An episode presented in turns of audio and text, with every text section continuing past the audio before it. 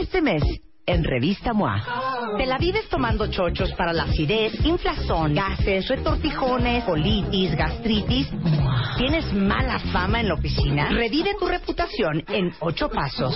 ¿Cómo durar más en la cama? Deja de inventar pretextos y vuélvete un maratonista sexual. ¿Te sientes solo y aislado 24 por 7? MOA Marzo. Más de 120 páginas de aprendizaje, desarrollo, ideas e inspiración para estar mejor. Una revista de Marta de Baile. 1, 2, 3, 4, 5, 6, 7, 8, 9, 10. Onceava temporada. Marta de Baile, solo por W Radio.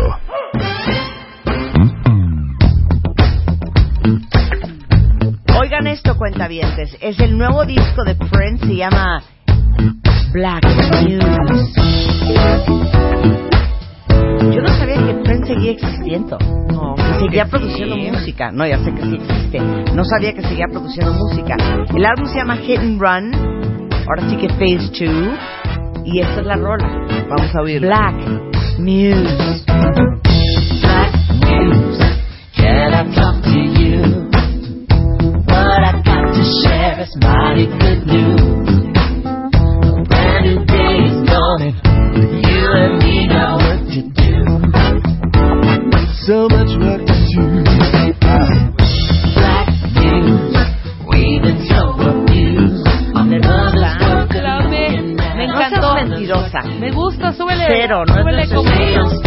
Better in these Del baúl de los recuerdos, de, bueno, no recuerdo porque es una rola nueva, de El Comecat, de nuestro, nuestro productor en turno, Humberto.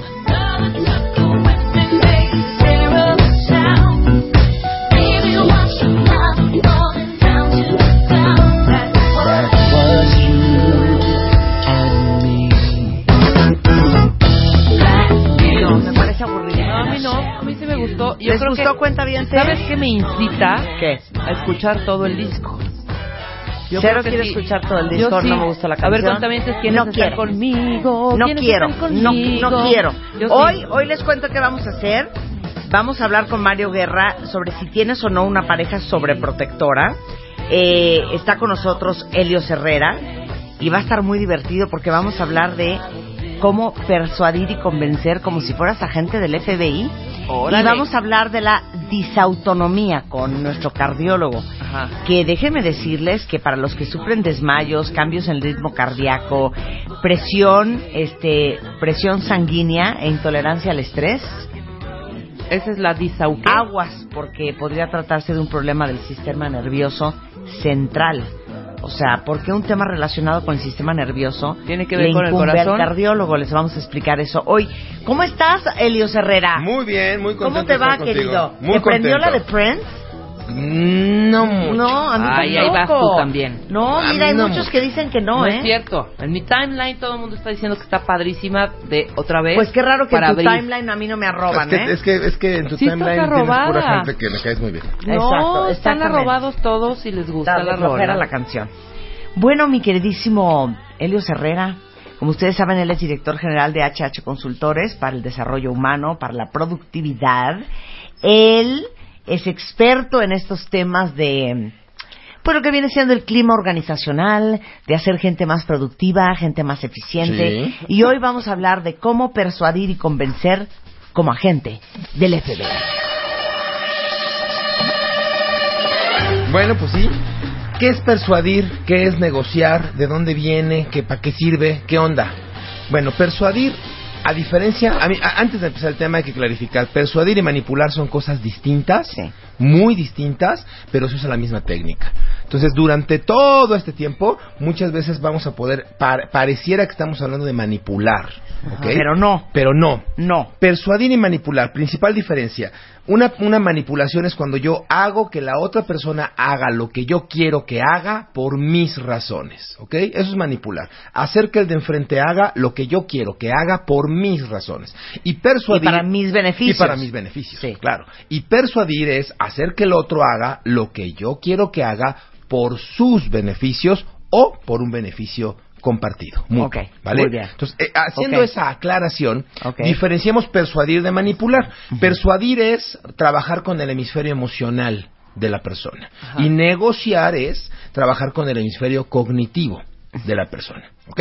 Entonces, con esas eh, cuatro premisas, coordenadas puestas, Sí. sí. eh, pensemos que em, los principios de la persuasión son básicamente seis.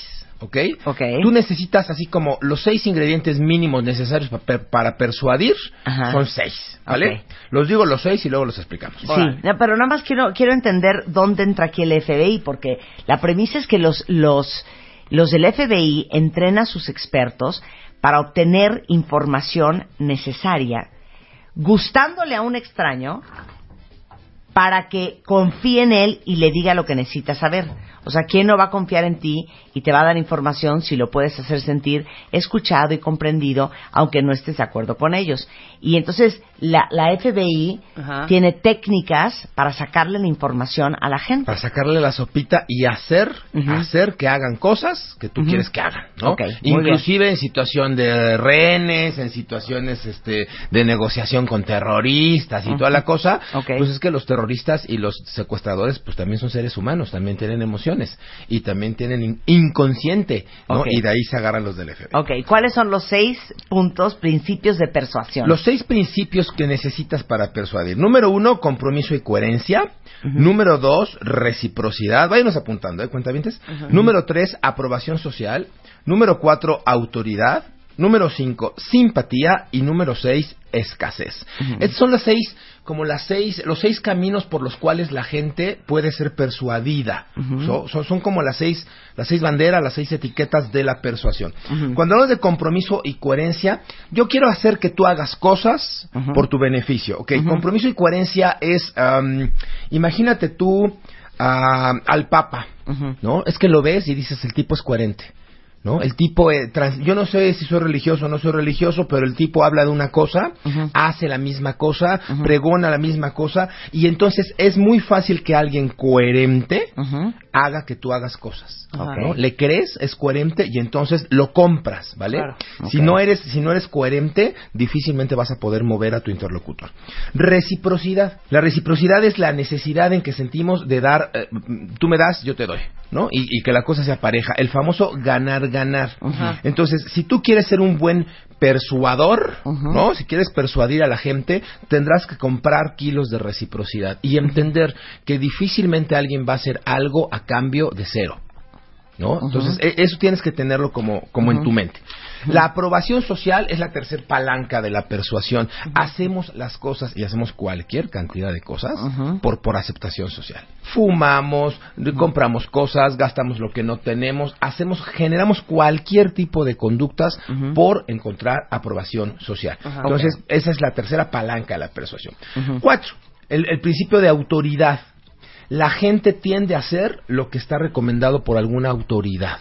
¿no? Por eso Cuando contratan... tienes autoridad. Cuando tienes autoridad. Y no tiene que ver con jerarquía. No, tiene no, que no, ser no. Que, que- que la gente te respete y te admire y en ti. Que, que, que tengas una solvencia eh, moral. Vaya, cuando tú contratas, aquí mismo tú traes un montón de especialistas, ¿no? Que, que, que son autoridad en la materia de lo que hablan. Entonces, si de Ujú. repente tal o cual especialista te dice, oigan, el libro Perengano está buenísimo, la gente va y lo compra y lo lee porque fue recomendado por una autoridad en la materia. ¿no? Entonces, esa es la, la, la cuarta palanca de la persuasión. Lo que dice y está respaldado por una autoridad eh, va a generar conductas. Luego, la simpatía. Est- y aquí hay estudios interesantísimos. Tú le haces caso a la gente que te cae bien. Entonces aquí, aquí es donde sonreír, este, bueno, eh, adquiere dimensiones impresionantes. Tienes que, que generar simpatía, tienes que, que ser amable, tienes que tener gustabilidad, ¿no? Tienes que ser gustable. Y entonces esa es la quinta palanca de la de la persuasión. Y la sexta palanca de la persuasión es la escasez, el sentido de urgencia, el sentido de pásele ahora, ahorita llévatelo miércoles de plaza, ahorita porque se acaba. ¿no? Si no actúas en este momento, Claro. ya valió. Ya perdí. Ya perdiste. La oportunidad. Así es, ¿no? Entonces, esas son las seis palancas de la persuasión. Ahora, con esas seis palancas, ya que compraste seis bolsas de seis kilos de eso, imagínate tú que te estás entrenando en el FBI para tener, eh, para hacer que la, en, en una situación extrema, el de enfrente haga cosas, ¿no? Entonces, imagínate tú que estás en una situación de renes, estás negociando con terroristas, o estás negociando con tu esposa, que para el caso es casi que lo mismo, ¿no? Este, lo que buscamos es que aprendas cosas que te sirvan en la vida real, contrastado o tomado del manual de entrenamiento de los agentes del FBI. ¿Puedo leer algo sobre, sobre Chris Voss, que es el jefe de la unidad de negociación internacional, cuentavientes, de rehenes del FBI, y dijo, los seres humanos, un poco lo que decías tú al principio, son, digo, son incapaces de ser totalmente racionales. También los terroristas son sensibles y no se puede pretender que las emociones no sean parte de una negociación. O sea, es no solamente jugar con tu mente, jugar con, tus emo- con las emociones cual. del otro. Los negociadores de rehenes han diseñado este abordaje que toma a las emociones completamente en cuenta y las usa para influenciar la situación. De hecho, se llama The Behavioral Change Stairway Model, desarrollado por el FBI, por la unidad de este, negociación de rehenes, y son cinco pasos para lograr que alguien vea tu punto de vista y cambie el suyo o lo que está haciendo y se una a ti. Y, y- y lo vea desde tu lado, ¿no? ok. O sea, tú Muy imagínate que pongo una figura, cuentavientes, estoy dibujando un 6 enfrente Ajá. de Marta, ¿no? Ajá. Y se lo estoy poniendo. Nada más que yo estoy enfrente de Marta. ¿Tú qué lees ahí? Nueve. Exactamente. Sí. Pero yo desde donde, donde yo estoy es un Seis. 6. Bueno, ahora imagínate que tú y yo estamos casados y que tú me dices que eso es un 9 y tienes toda la razón desde donde tú lo ves. Claro, Es, es un un 9, nueve. pero desde donde yo estoy Es un 6. Y entonces toda tu argumentación va a ser con base en un 9 y toda mi argumentación va a ser con base en un 6. Ujú. Esta negociación, esta, esta, esta discusión se va a convertir en una pelea campal porque los dos tenemos razón. Los dos estamos viendo la realidad y a partir de nuestra percepción creemos tener la razón. Tú ves un 9, yo veo un 6. ¿Cómo le hacemos para que el de enfrente cambie, gire la silla y vea la realidad desde mi punto de vista para que yo pueda ayudarte a que veas el 6. Bueno, lo primero que tenemos que tener en la mente es que la otra persona está viendo un 9. Ujú. Entonces, antes de que yo busque la forma de que tú veas mi 6, tengo que entender que tú estás viendo un 9, Ujú. ¿no? Y esto pareciera una necedad, porque antes de llevarte a mi punto de percepción, tengo que entrar a tu mundo. Ese es tal vez el primer, el, el- el primer paso, ¿no? Entender que para, pa- te- tengo que entrar a tu mundo, agarrarte de la mano, sacarte de tu mundo como si tuvieras un antifaz y no pudieras ver, para entonces meterte al mío. La gente somos muy necias. Muy bien. Y queremos desde nuestro mundo Ujú. ¿No? Eh, Sacamos el dedo meñique por la ventana y queremos que de ahí te agarres. Y además que lo hagas pronto y, y entonces me empiezo a desesperar y entonces te empiezo a gritar y entonces tú también y entonces no vamos a ir con mi mamá. No, es que lo que pasa es que tu mamá siempre todos los domingos hace lo mismo y es que entonces los niños ya no van a ir con su abuela y es que cómo se te ocurre y es que me lleva la chingada, entonces llévate a los niños tú sola y entonces... Y, y Sí. se convierte esto en algo terriblemente desagradable porque tuve la incapacidad primero de ver tu nueve para ayudarte a ver mi seis. Entonces, tengan en mente el principio básico. eh, primero entra al mundo del de enfrente. ¿no? Y entonces el FBI entrena a sus, a sus eh, negociadores con cinco pasos muy sencillos Ok. eh, para entrar al mundo del de enfrente. El paso número uno, ¿no? Escucha activa. Ok.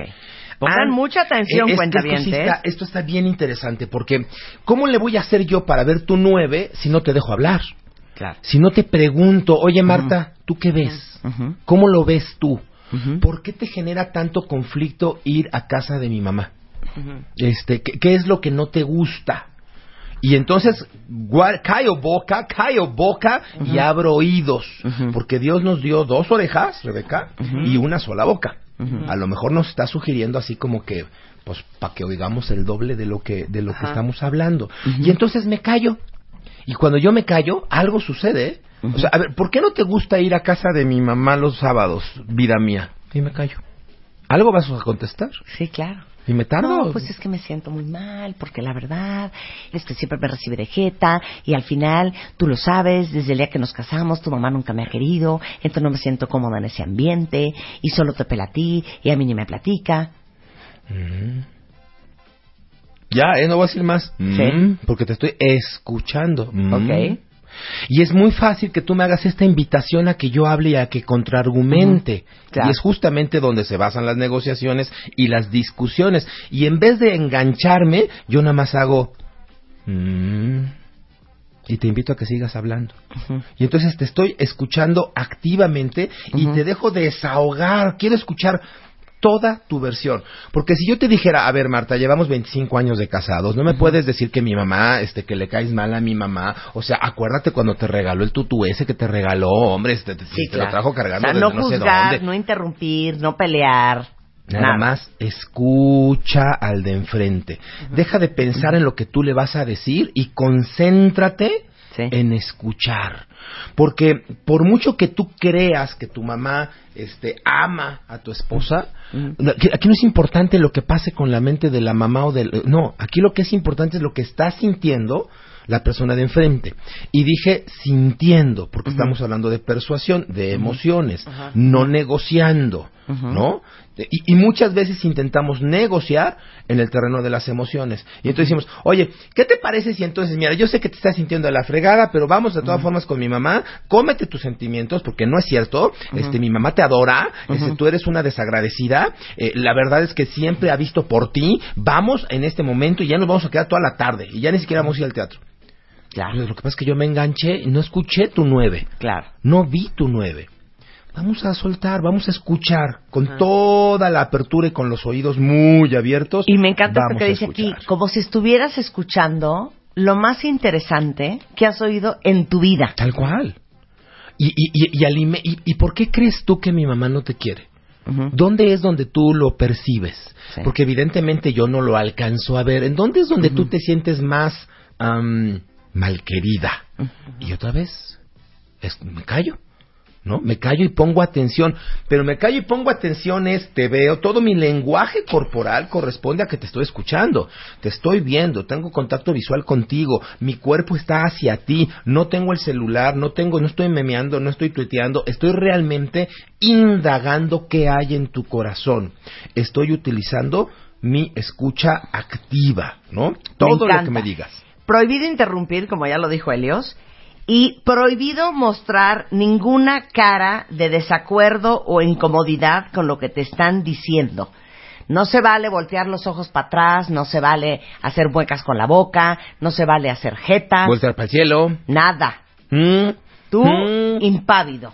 In- in- in- in- in- ¿Cómo se dice? Sí, Inamovible. Inamovible, impávido. Es más, yo invitaría incluso A generar eh, muestras de que te estoy escuchando y de que estoy aprobando lo que me estás diciendo. Estoy haciendo un esfuerzo contundente por ver tu nueve. ¿no? Solo así, cuentavientes, voy a, a lograr que tú veas mi seis. Esto, esto es, es muy importante tenerlo en cuenta. O sea, a ver, yo soy el agente del FBI, tú secuestraste a alguien y estás asesinando, tienes a 20 personas este, en el banco, ¿no? Ajá, ajá. Y este... Y, imagínate que yo me aferrara como agente, como agente del FBI y dijera, ay no, señor secuestrador, es que usted tiene que entender que andar secuestrando gente es muy malo. No, pues por claro. supuesto que no te voy a llevar a mis Claro, seis. claro. Yo tengo que indagar qué tienes en la mente. Claro. ¿No? ¿Qué está pasando por tus emociones? ¿Vale? Entonces, y, y, bueno, ve, ve parafraseando lo que te van diciendo. A ver, entonces tú dijiste que mi mamá no te quiere. Sí. ¿Por qué? ¿Dónde lo ves así? Porque, o sea, es que ve, desde que nos casamos siento que tu mamá siempre quiso a tu otra cuñada, a, a tu cuñada, o sea, su otra nuera Yolanda, y conmigo siempre hizo diferencias. Y entonces, al indagar qué hay en tu corazón... Sí, ya suenas a FBI. es- Sí, ya, ya suenas Sí. a FBI. Pero, pero además, la forma en que tú me contestaste eh, de manera inconsciente fue Claro. mucho más suave, fue Claro. mucho más emocional, porque te sentiste importante. Yo ya le estoy descalificando la realidad, en este caso de mi mamá, y estoy preguntando qué hay en tu corazón. Y no hay un tema de conversación más sexy, más atractivo, más disfrutable para un ser humano que hablar de sí mismo. Claro. Y cuando es que el de enfrente está interesado en hablar de ti mismo, de ti, wow. Y entonces tu actitud cambió. Indagas, preguntas abiertas. ¿No? A ver qué pasa, qué estás sintiendo, qué necesitas, qué te gustaría que pasara, ¿no? Y estas estas preguntas van ah, van demostrando tu atención y tu interés hasta que tú aquí el primer paso es encontrar tu nueve. ¿no? Encontrar qué estás viendo tú. Ujú. Helios, pero no dijimos que queremos que el de enfrente haga cosas que yo quiero que haga. Sí, el primer paso es encontrar tu nueve. Entrar a tu mundo para tomarte de la mano, dócilmente, suavecito, ¿no? Y entonces sacarte de tu mundo y llevarte al mío. ¿vale? Me fascina. Y aparte dice otra cosa, no se vale ni cruzar los brazos, ni cruzar las piernas, y lo único que puedes decir es sí, ok, ya veo, ajá, punto. Ajá, bien. Hasta ahí. Sí. Hasta ahí. Y te estoy invitando a que sigas hable. Ok. Y hable. Regresando del corte, seguimos con Helios Herrera, y- inspirado en The Behavioral Change Stairway Model, el modelo de escalera de cambio de comportamiento de la FBI, cómo persuadir y cómo y convencer como agente del FBI en W Radio. Ya volvemos. Marta de Baile, temporada 11. 11, 11. W Radio. Los mejores temas. Con Marta de Baile. Ya regresamos. Temporada 11. Estamos de regreso en W platicando con Helios Herrera, director general de HH Consultores, experto en desarrollo humano para crear gente y equipos más productivos, sobre un libro extraordinario que se llama El modelo de escalera de cambio de comportamiento, el Behavioral Change Stairway Model. Más bien es un modelo eh, desarrollado por la FBI. Sí, señora. Entonces ya hablamos del primero, que es la escucha activa. A mí me gustaría recordar que persuadir es hablar de eh, emociones, de cerebro emocional. Negociar es hablar de razones, cerebro cognitivo. Y es que han de saber que en todas las situaciones de crisis que están descritas en este modelo del FBI, en todas el interlocutor está emocionado. O sea, estoy encabronado o tengo mucho miedo. O sea, imagínate que tú eres un secuestrador, tienes 20 gentes en el banco y estás este, pues, estás muerto de miedo. Lo que quieres es que te presten a lo mejor una ambulancia que te lleve al aeropuerto con un helicóptero y que te garanticen que nadie te va a agarrar. O sea, tienes miedo o estás estresado. Entonces, persuadir es entrar al mundo de las emociones. Para de ahí empezar a generar acuerdos, ¿vale? El número uno fue escucha activa. Entonces, te escucho, te dejo hablar, te escucho, entiendo tu nueve para que tú puedas ver mi seis. El paso número dos de este modelo, el, de este, el escalón número dos de la escalera, es empatía. Pero cuando hablamos de empatía, ¿a qué nos referimos? ¿A, a- a qué te suena la palabra empatía? Sí, pues a, O sea, a conectar y ponerte en los zapatos otro. del otro. a ponerme en los zapatos del otro emocionalmente, pero si se fijan, estamos hablando del mismo concepto del 6 y el 9.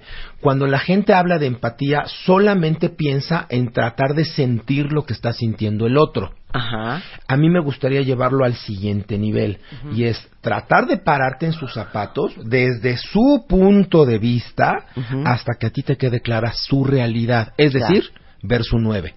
Claro. ¿No? A- a- e- estés emocionado o no. O sea, si yo estuviera en, en la situación en que está él, ¿cómo me sentiría? Exactamente.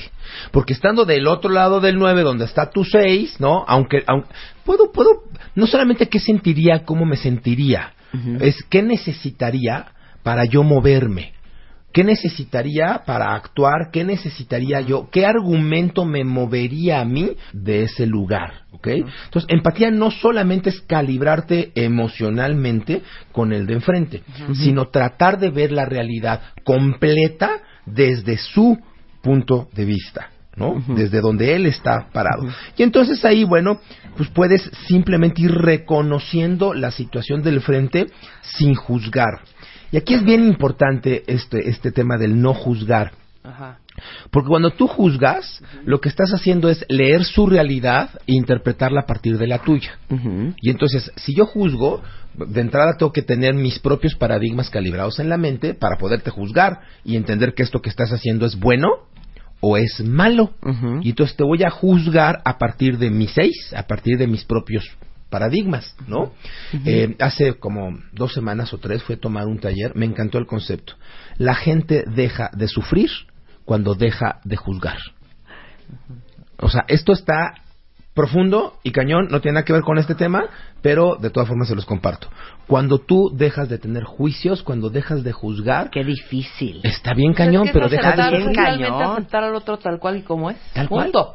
Es sí, así. te evitas un buen de broncas y de frustraciones y de cosas, o sea, No te duele. no, exactamente. Pero, pero el 80% de nuestros problemas y de nuestras dolencias nos las inventamos nosotros mismos a partir de juzgar al de enfrente, a partir de juzgar al otro. Entonces, si tú estás con el secuestrador, ¿verdad? Y estás diciendo por dentro, no, pues es que tu, este cuate está enfermo, no es correcto lo que está haciendo, pues mira lo que le va a pasar. Tú empiezas a alimentar la hoguera de tus propias emociones con tus juicios. Sí. Los juicios son la antesala de la activación de tus propios demonios. Claro. Y entonces, si en vez de, mientras tú estás hablando, en vez de ser empático, yo estoy juzgándote y estoy diciendo, ay, esta desgraciada, llevamos 25 años de casado, no es posible que sigas pensando que mi mamá no te quiere.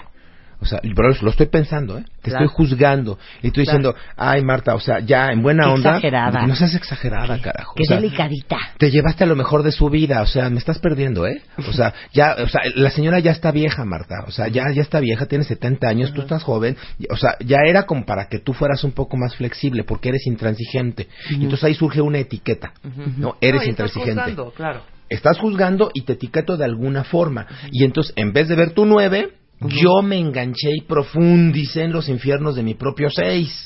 Y a partir de ahí no te voy a poder mover, porque no tengo palanca, no tengo de dónde asirme para moverte, ¿no? Entonces, ser empático es tratar de ver la realidad completa desde los pies del otro sin juicios. Esto es lo que hay que subrayar, sin juzgarte. No es ni bueno ni es malo. No es bueno, no es malo, simplemente es. Ok. Y esto te lleva a, a la tercer palanca o a la tercera eh, escalón en esta escalera del FBI, que es establecer rapport. Es esta... pues es que no hay una traducción correcta o No, exacta para el rapport, no. ¿no? Es, es, es esa Conexión, como vibramos juntos, sí. este mm, eh, el do y el re van juntos y armonizan, ¿no? Pero pues el do es do, el re es re y juntos armonizan es eh, como eh, exacerbar la empatía y llevarla a un grado incluso de mm, de, De- cariño, de afecto, de De validación. de sí. Y lo que acabo de hacer es tener rapport contigo. Cuando Sí. te digo mm, sí, Sí. De acuerdo la- sí, estoy de acuerdo. Sí. eh, Sí, suficiente. claro. Y este solo sí, con el tono emocional correcto, en el momento correcto, a ti te hace sentir que estamos de acuerdo, que estamos conectados. Claro. Que, que- que Pero estamos- sobre todo que entiendes lo que yo siento. es, es que ahí, Marta, es donde queda patente que yo ya vi tu nueve. Entonces tú sientes, te ayudo, te hago sentir que yo ya estoy viendo la realidad desde tu punto de vista y entonces entiendo tu nueve. Este rapport es, es, ¿verdad que usted entiende lo duro de mi situación, señor del FBI? ¿Verdad que usted, ¿se acuerdan de la película esta de Denzel Washington en donde el cuate este, secuestra a todos los doctores porque no querían hacerle un trasplante de, de corazón sí, sí, a, su, a su hijo. a su hijo, ¿no? Entonces, llega un momento en que el, el secuestrador está fuera de sí. El cuate está emocionalmente comprometido con la idea de que le salven la vida a su hijo. Si lo juzgamos, pues es totalmente absurdo que un padre, ¿no? Este, pues, secuestre a alguien, es- está mal lo que está haciendo. Cuando termina la película, no sé si ustedes estarán de acuerdo conmigo, pero te vas a cenar o lo que sea, y siempre la discusión es, ¿tú qué hubieras hecho? Ah, no, pues yo también, claro. no, no, yo como papá, sin duda alguna hubiera agarrado catorrazos a alguien y también me mato yo antes de que, ¿no? Lo que siempre les pregunto ahí, este, es, bueno, ¿y por qué, por qué no mejor defendiste la salud de tu hijo desde antes? Porque el tipo se pasó nueve meses sin trabajo, ¿no? O sea, evidentemente por eso perdió el seguro y etcétera, etcétera. Pero bueno, a lo que yo voy es que si yo te estoy juzgando, pierdo toda capacidad de poderte persuadir. Entonces, este rapport es hacerte sentir que ya entendí tu conflicto, ya veo tu nueve, casi casi que te abrazo, ¿no? Psicológicamente y digo, híjole, tienes toda la razón. Sé que debes de estar sintiendo y viviendo algo muy cañón. Y aquí ah, yo quiero agregar una técnica a la del FBI, que es el sentir, sentido, descubierto. Sentir, sentido, descubierto. Sentir. Entiendo cómo te sientes. Debe de ser muy difícil, vida mía, que durante 25 años tu suegra te esté friegue y friegue. Entiendo cómo te sientes. Sentir. Claro. Sentido. Seguramente muchas esposas han sentido lo mismo que tú. Seguramente muchas familias han pasado por lo mismo. Y entonces, ¿qué estoy haciendo? Repartiendo tu frustración en muchas familias que ni conocemos, pero tú psicológicamente estás repartiendo, ¿no? Decía Facundo Cabral, come hierba, 100 millones de vacas no pueden equivocarse, ¿no? O sea, repártele, ¿no? Y el descubierto. Pero hemos descubierto que, siendo flexibles y empáticos con la suegra, ella también cambia.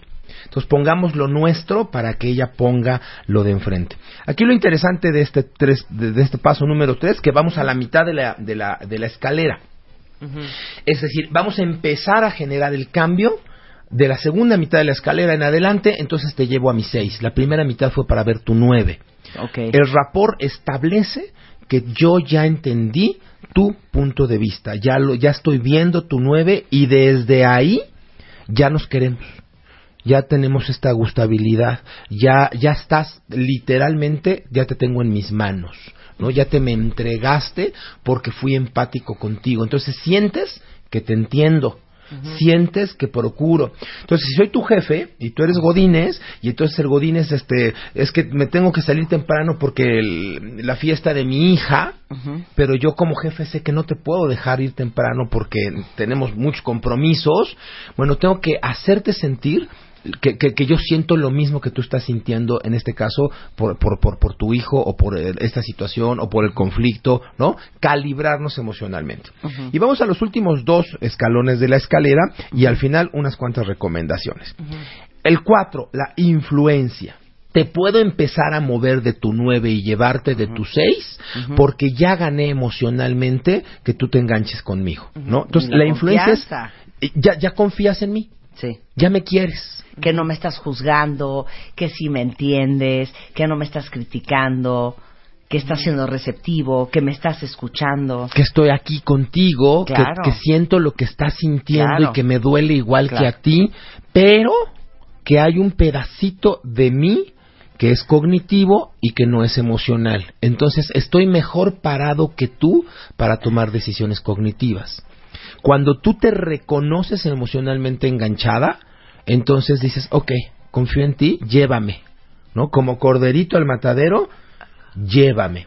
Entonces ya entré a tu mundo, ya eh, calibré tus emociones, ya te puedo tomar de la mano y empezar a sacarte de tu nueve para que empieces a vislumbrar la posibilidad de reconocer mi seis y que desde mi seis tu nueve va a cambiar, te va a ir mejor, vas a estar segura, vas a estar tranquila, pero lo importante es que primero confíes en mí antes de confiar en el plan que te estoy proponiendo, ¿no? Oye, mi vida, ¿qué te parece si este fin de semana vamos a Xochimilco a las trajineras? ¿A dónde? Huele feo, ahí se hacen pipí, hay borrachos. Primero confía en mí, te la vas a pasar muy bien. Y si confías en mí, yo te puedo llevar a las trajineras o a Garibaldi o a, a donde sea, porque ya confiaste primero en mí.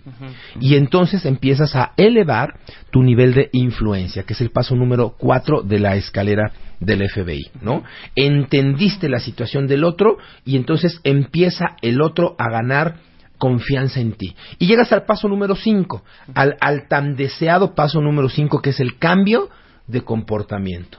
Ahora sí, súbitamente te llevo a mi 6 y entonces desde mi 6 te hago recordar tu 9 para que visualices cómo efectivamente el transformar tu conducta, ¿no? El, el realmente llevarte a otro punto de tu realidad, eh, estás mejor que antes.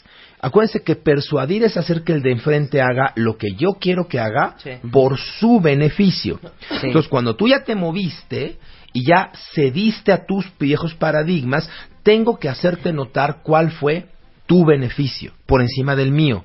Y esta es como la apuesta, como la siembra eh, eh, a la siguiente persuasión y a la siguiente negociación. Cuando yo te voy demostrando a lo largo de los años que las decisiones que te ayudo a tomar te generan beneficios, la siguiente discusión va a ser más leve. La siguiente eh, eh, persuasión va a ser menos, menos ruda.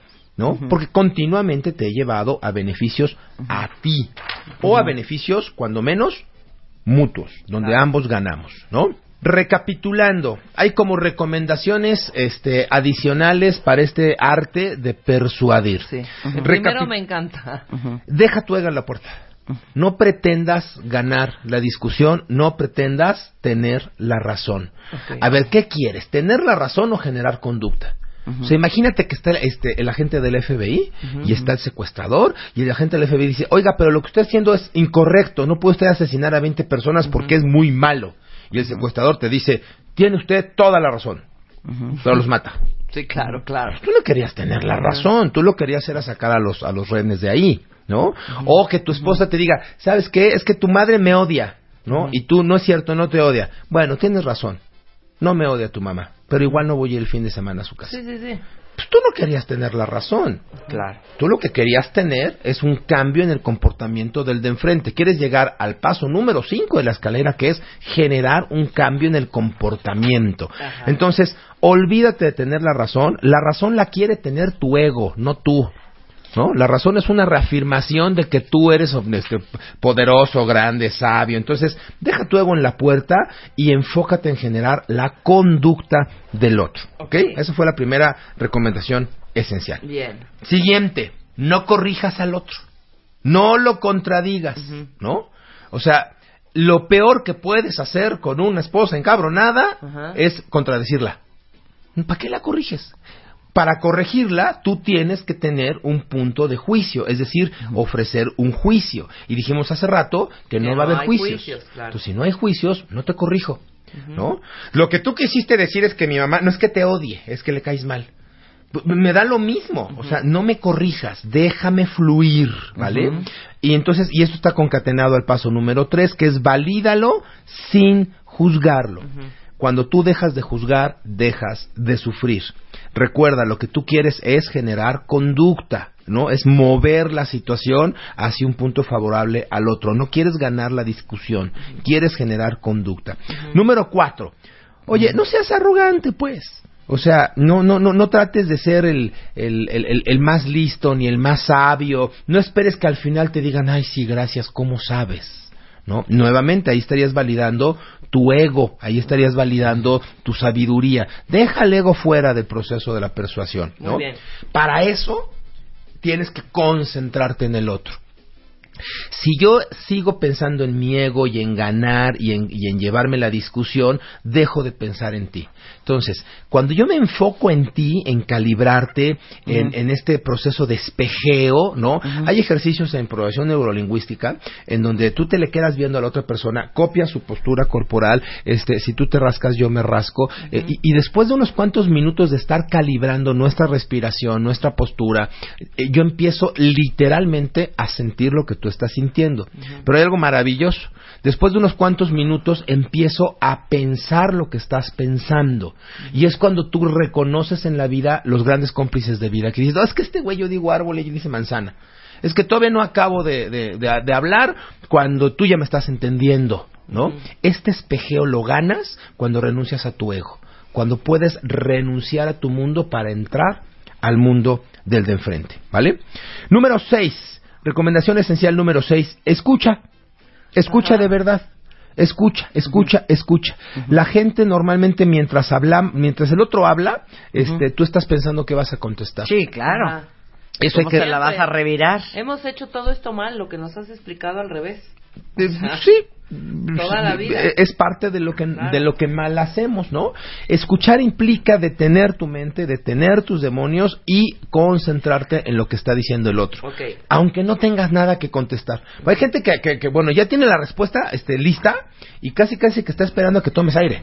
¿no? Y cuando tomas aire, ahí es cuando te contesta y te revira, porque Sí. estás concentrado en ganar la discusión, no en generar Claro, conducta. ¿ok? Este, número siete, recuerda calibrar y ser empático. Y para esto continuamente ve preguntando cómo te sientes, qué está pasando por tu mente, qué retos tienes tú, de qué manera crees que los podamos abordar de manera eficiente ambos, ¿no? A ver, mi cielo, lo que me estás diciendo de mi mamá, tienes toda la razón, te entiendo, entiendo cómo te sientes, pero dime qué afecta eso en ti, qué te mueve, a qué te recuerda, para que le permitas al interlocutor pues sacarlo todo. Y entonces, te- cuando tú terminas las emociones, ¿cómo terminas cuando terminas de llorar? ¿Agotado? Pero relajado. cansadísimo, Sí, sí, agotado, este, literalmente bien cansado, tus emociones doblaron las rodillas y entonces me puedes escuchar con la parte cognitiva. ¿no? Aquí todos los especialistas que han pasado por aquí en este micrófono, Calixto, te dicen que el enojo y que las emociones tienen alta intensidad, pero corta duración. Entonces, si yo te permito que saques tus emociones, en unos cuantos minutos terminas vacía emocionalmente, ¿no? Das todo y entonces puedes escuchar y puedes calibrar. Número 8. Sé consciente y utiliza tu lenguaje corporal. Sobre todo sé consciente, porque de repente estamos diciendo una cosa con la boca y nuestra cara está diciendo otra totalmente distinta. Claro. ¿No? No estamos sonriendo, no hacemos contacto visual, este, te estoy descalificando eh, desde la postura, los hombros, este, eh, sobre todo el rostro. Entonces, sé consciente de tu lenguaje corporal y utilízala, ¿no? O sea, no cruzar los brazos, no cruzar las piernas, este, la- los brazos abiertos, las palmas hacia arriba, el cuerpo hacia adelante como interesado, ¿no? Cruzan las piernas, cruzan los brazos y dile, ah, platícame. y te avientas No, para pues, atrás. Exacto, y te avientas para atrás. ¿no? Nueve, cuando alguien, cuando tú estás percibiendo que alguien intenta manipularte, detén la conversación y recapitula. Recapitula, a ver, ¿a qué, nos, ¿a qué nos sentamos a discutir? Nos sentamos a discutir el asunto de que, de que por qué no vamos los fines de semana a casa de mi mamá para que los hijos, nuestros hijos, puedan tener, aprender una relación correcta con sus abuelos. Sí. Eso es lo que estamos discutiendo, esposa mía. No estamos discutiendo si mi mamá te quiere o no te quiere. No estamos discutiendo si me vas a, a intercambiar dos visitas por una bolsa. No, no te voy a comprar ninguna bolsa porque vayamos a casa de tu mamá. No me manipules. No utilices mi necesidad emocional de enseñarle algo a mis hijos para sacarme una bolsa. Porque te recuerdo que el objetivo no era complacerme a mí, sino enseñarle a nuestros hijos, los dos, porque también son tuyos, a establecer una relación correcta con sus abuelos. De. Entonces, cuando tú percibas que te quieren manipular, pon pausa y recapitula de qué se trataba la discusión o de qué se trataba el ejercicio. Y número 10, cuando sientes que estás perdiendo el control, respira, respira, respira. Cuando tú sientes que estás perdiendo el control es porque tú estás entrando al hemisferio emocional y estás saliéndote del cognitivo. Eh, vaya, literalmente te estás encabronando, ¿no?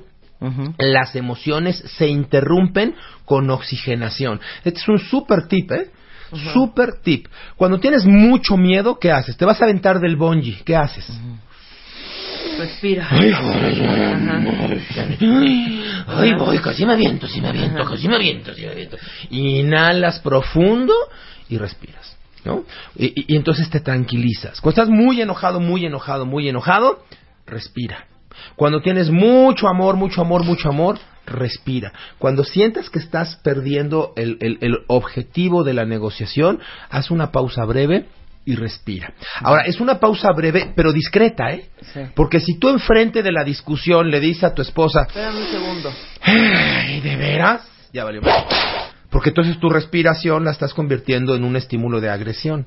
No, no necesitas hacer eso, ese aspaviento para respirar. Simplemente necesitas oxigenar, tomar una pausa y respirar profundo. Y entonces las emociones, todas las emociones se interrumpen con oxigenación. Y esas fueron las 10 recomendaciones esenciales para persuadir y llevar al otro a que llegue al mundo de tu 6 y sacarlo del mundo de su 9. Oigan, tienen que leer el texto entero porque está buenísimo y se los juro que no importa si es en la casa o en la oficina, esto lo pueden aplicar en todas las áreas de la vida con todas las personas que tengan Exacto. enfrente. Con no solo clientes, en con tu pareja, con esposa. tus clientes, Claro, en tu trabajo, con tus jefes, hijos. todo. Sí. Sí, negociar. Exacto. El, el arte de salir de tu mundo y entrar al de enfrente para traerlo de la mano al tuyo suave y dócilmente.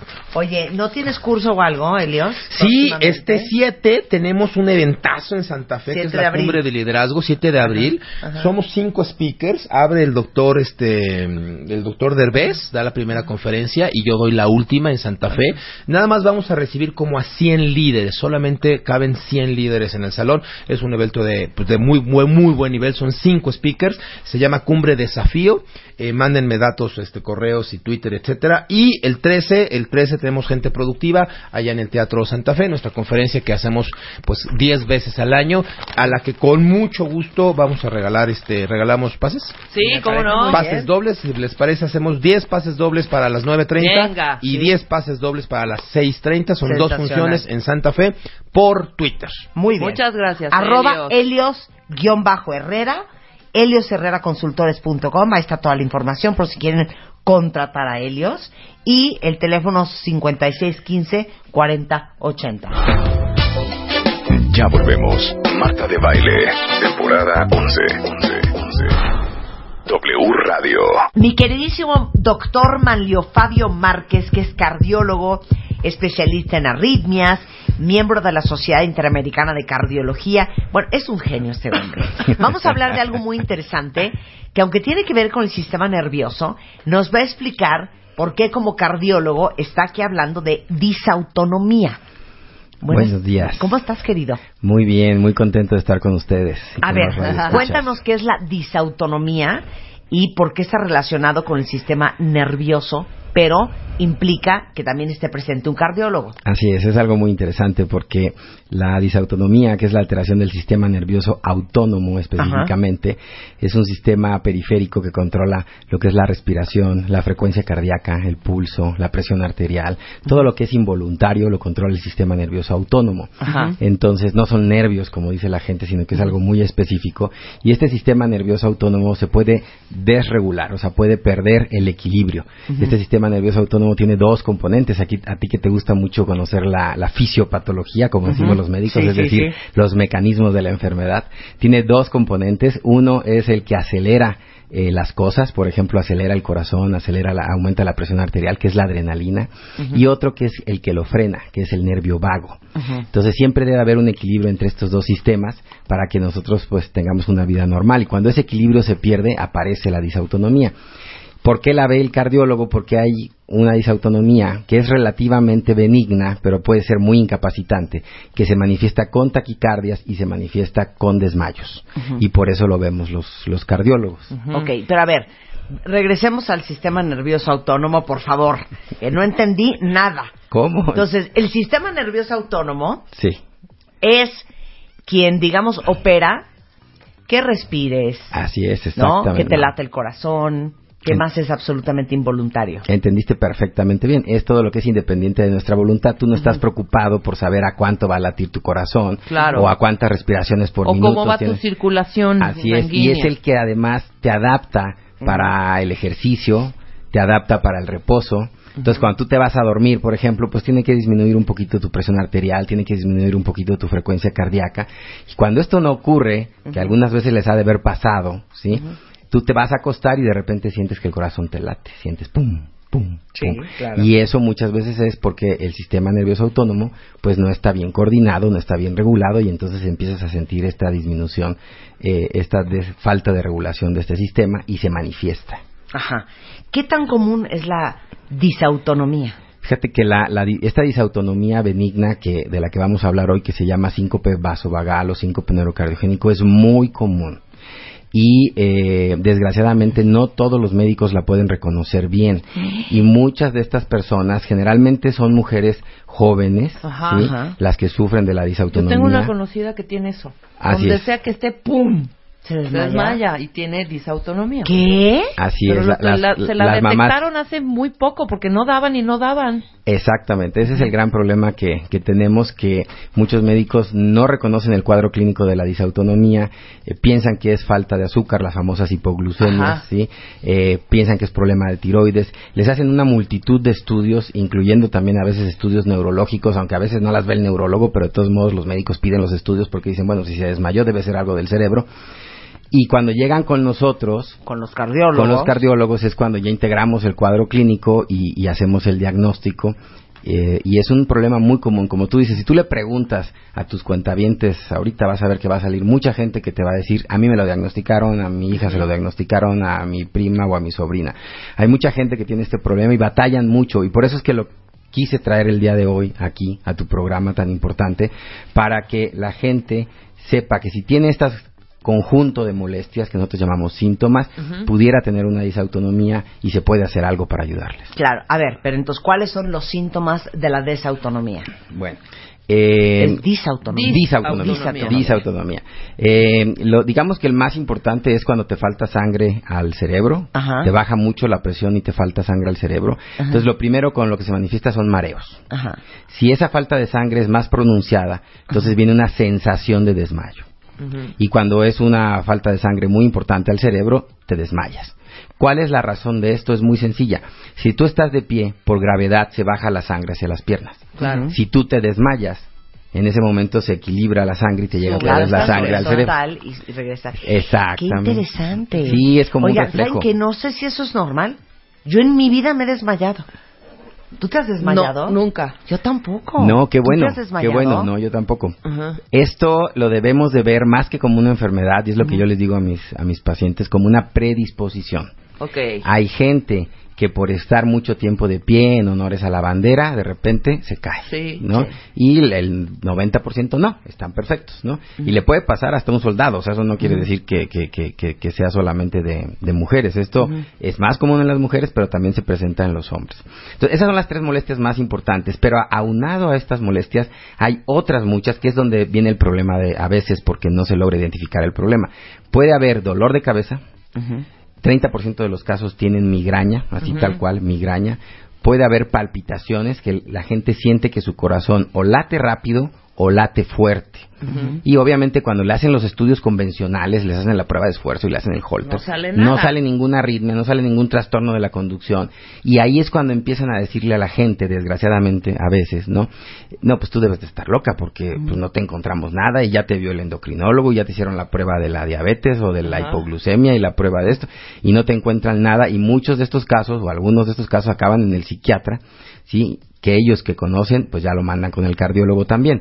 Entonces, esas digamos son las molestias principales, pero aparte de eso puede haber manos frías, sudoración de manos, palidez, así intermitente, eh, fatiga, cansancio. Hay mucha gente que te dice, es que estoy todo el día cansada y no logro recuperarme.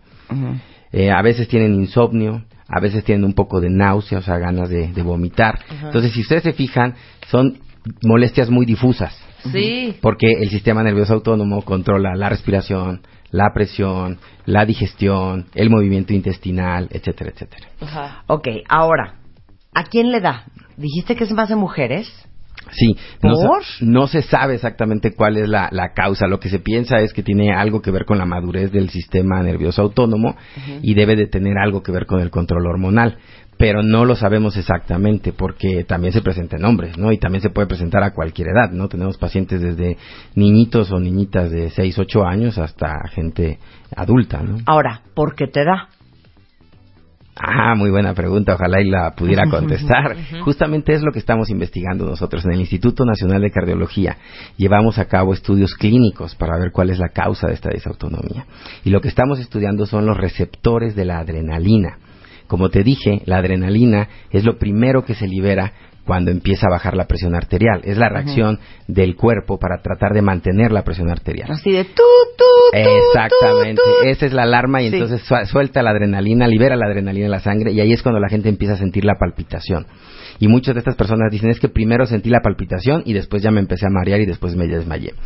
Entonces, como sabemos que hay esa adrenalina previa, estamos estudiando los receptores de la adrenalina y estamos estudiando la genética de los receptores de adrenalina, de los, de los receptores beta adrenérgico específicamente, y es muy probable que haya un trasfondo genético en esta enfermedad, que tú tengas algunos receptores que te protegen de, esto, de esta predisposición y que otras personas no los tengan y entonces por eso se desmayan. Ok. Ándale. Bien. Ahora, ya les dijimos todos los síntomas. Eh, ¿Cuál es el tratamiento? ¿Esto se cura?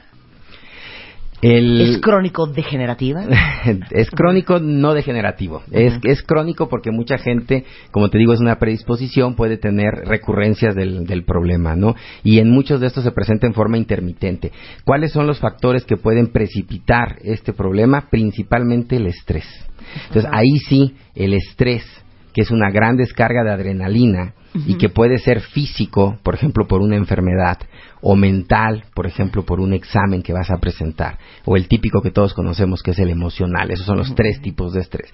Puede desencadenar la disautonomía, porque finalmente es sistema nervioso y es Claro. adrenalina. Desencadena la disautonomía y entonces la gente empieza a manifestar el problema. Nosotros lo que hacemos es controlarlo con ciertas medidas generales y aparte tenemos medicamentos que pueden ayudar a mantener estable la presión arterial. Y esos medicamentos son muy útiles, se dan durante un periodo relativamente corto de tiempo, entre seis meses y dos años, dependiendo de, de, de qué tan bien respondan al, al tratamiento. Y el sistema nervioso autónomo se autorregula con ese tratamiento. Eso es algo muy interesante. Parte muy importante del tratamiento es el ejercicio, aunque no lo crean. O sea, el ejercicio en este caso es como si fuera una medicina más, porque el ejercicio regula el sistema nervioso autónomo. Si tú todas las mañanas te levantas y haces ejercicio, tu cuerpo se va acostumbrando a liberar cierta cantidad de adrenalina, no en exceso, la suficiente para hacer el ejercicio, y a lo largo del día te mantiene perfectamente bien. Entonces la gente que tiene esta disautonomía tiene que hacer ejercicio aeróbico.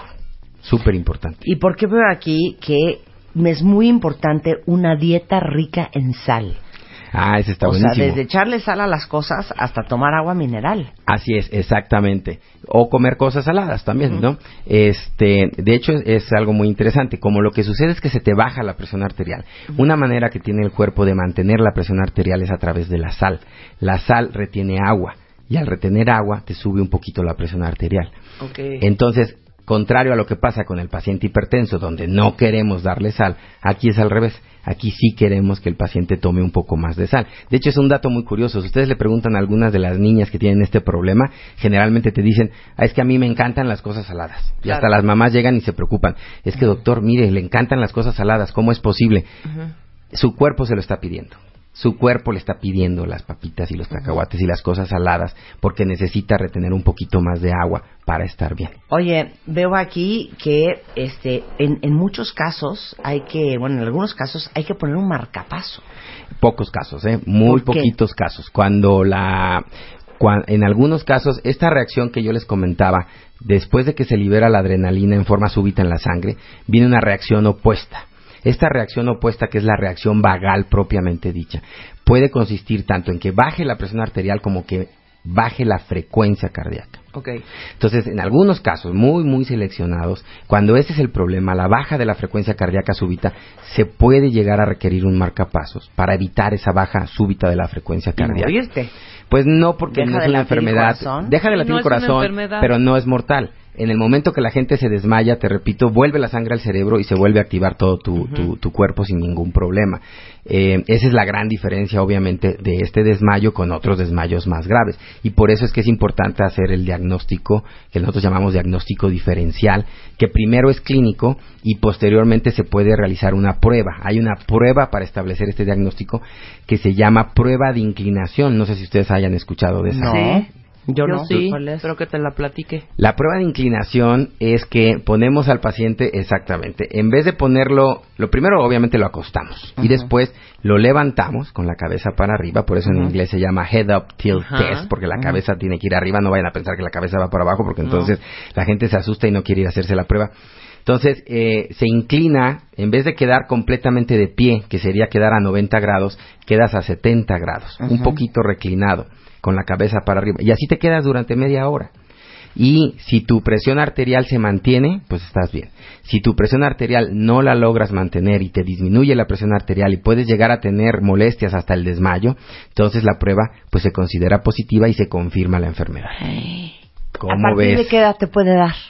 Nosotros tenemos casos desde los 6 años de edad. Ay, Dios chiquito. Sí, ¿Y sí, cómo sí. se lo diagnosticas a tu hijo? Porque se desmaya. Eh, Porque se desmaya exactamente, se te desmaya así de la nada, de repente. Obviamente en los casos muy chiquitos es muy difícil porque el, el niño no te puede decir exactamente qué sintió antes del desmayo. Ya en los adolescentes, 13, 14 años, que es donde además es más común, ya es más fácil que te digan, no, no, pues sentí un poquito de mareo, tuve un poquito de palpitación y después vino el desmayo súbitamente. Mira, el problema más grave de esta, de este tipo de disautonomía es cuando esto te ocurre en una situación de riesgo. Por ejemplo, hemos tenido señoras que le ocurre esto bajando las escaleras del metro, por ejemplo. Sí, claro. Entonces te podrás imaginar, viene la caída, golpes, tienen a veces fracturas, ¿sí? Entonces ahí es cuando la cuestión se pone, se pone, se pone bastante difícil. Cuando es el típico caso que está en honores a la bandera y se desmaya y lo llevan a la enfermería y se recupera, bueno, pues no pasa nada, ¿no? Simplemente lo importante es saber que puede existir este problema y que si alguien se manifiesta con muchas molestias distintas, como las que les mencioné, fatiga, cansancio, palpitaciones y que no le encuentran qué es, hay que pensar que pudiera tratarse de una disautonomía y por eso es que la vemos los cardiólogos. Claro, muy bien. Oye, y pero antes de que te vayas, ya aprovechando que estás aquí, ¿qué se hace con una persona desmayada?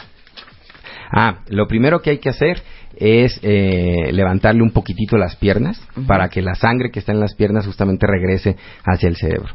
Y obviamente lo segundo hay que ver el estado de conciencia. Eso es lo más importante, ver si está despierta. Cuando se trata de este tipo de desmayos benignos, la persona recupera luego luego la conciencia. Sí, claro. Y, y aunque puede estar un poquito confundida, pero sabe perfectamente dónde está, no hay ningún problema. Si la persona no está orientada, entonces sí tienes que llamar inmediatamente a una ambulancia y pedir ayuda. Claro. Oigan, estoy viendo el Twitter, a ver, que no cunde el pánico. No todos los que se desmayan tienen disautonomía. Así es, no, no, no, no, no, no, no. Esta es una de las causas de desmayo. Claro. Y todos los que tienen desautonomía se, disma- se desmayan. Tampoco, ese es el Tampoco. punto muy interesante, porque de hecho el término como tal, que es síncope vasovagal, suena muy específico porque síncope es desmayo. Entonces la gente llega y bueno, pues ¿por qué me dice el doctor que tengo síncope vasovagal si yo nunca me he desmayado en mi vida? Entonces lo, lo hemos tratado de cambiar un poquito, llamarle como un síndrome. Es decir, es un conjunto de signos y síntomas asociados con la baja de la presión arterial. Y, y entre estas molestias se incluyen las que acabamos de mencionar. Hay hasta dolor en el pecho. Y hay casos donde se confunde con infarto. ¿Sí? Y la gente llega con el dolor en el pecho pensando que tiene el infarto y entonces se le toman exámenes, el electrocardiograma, enzimas cardíacas, todo sale normal y ahí es cuando, bueno, vamos descartando cosas graves y vamos llegando al diagnóstico de la disautonomía. Pero ese punto es muy importante. Claro. No siempre es con desmayo. No ¿Cuál es el segundo síntoma más común entonces? El mareo. Mareo. El mareo. De hecho, la, la gente tiene una sensación muy curiosa. La gente dice, siento como si fuera en un barquito. Ajá. Te dicen, otros te dicen, siento como que de repente me mueve en el piso. Otros dicen, es que de repente estaba yo sentado en la junta y sentí que estaba temblando, pero volteé a ver y pues no estaba temblando, ¿verdad? Nadie se estaba moviendo. Entonces, esa, esa, esa sensación de mareo que la, la gente lo manifiesta de diferentes formas es también muy común en la disautonomía. Y las palpitaciones.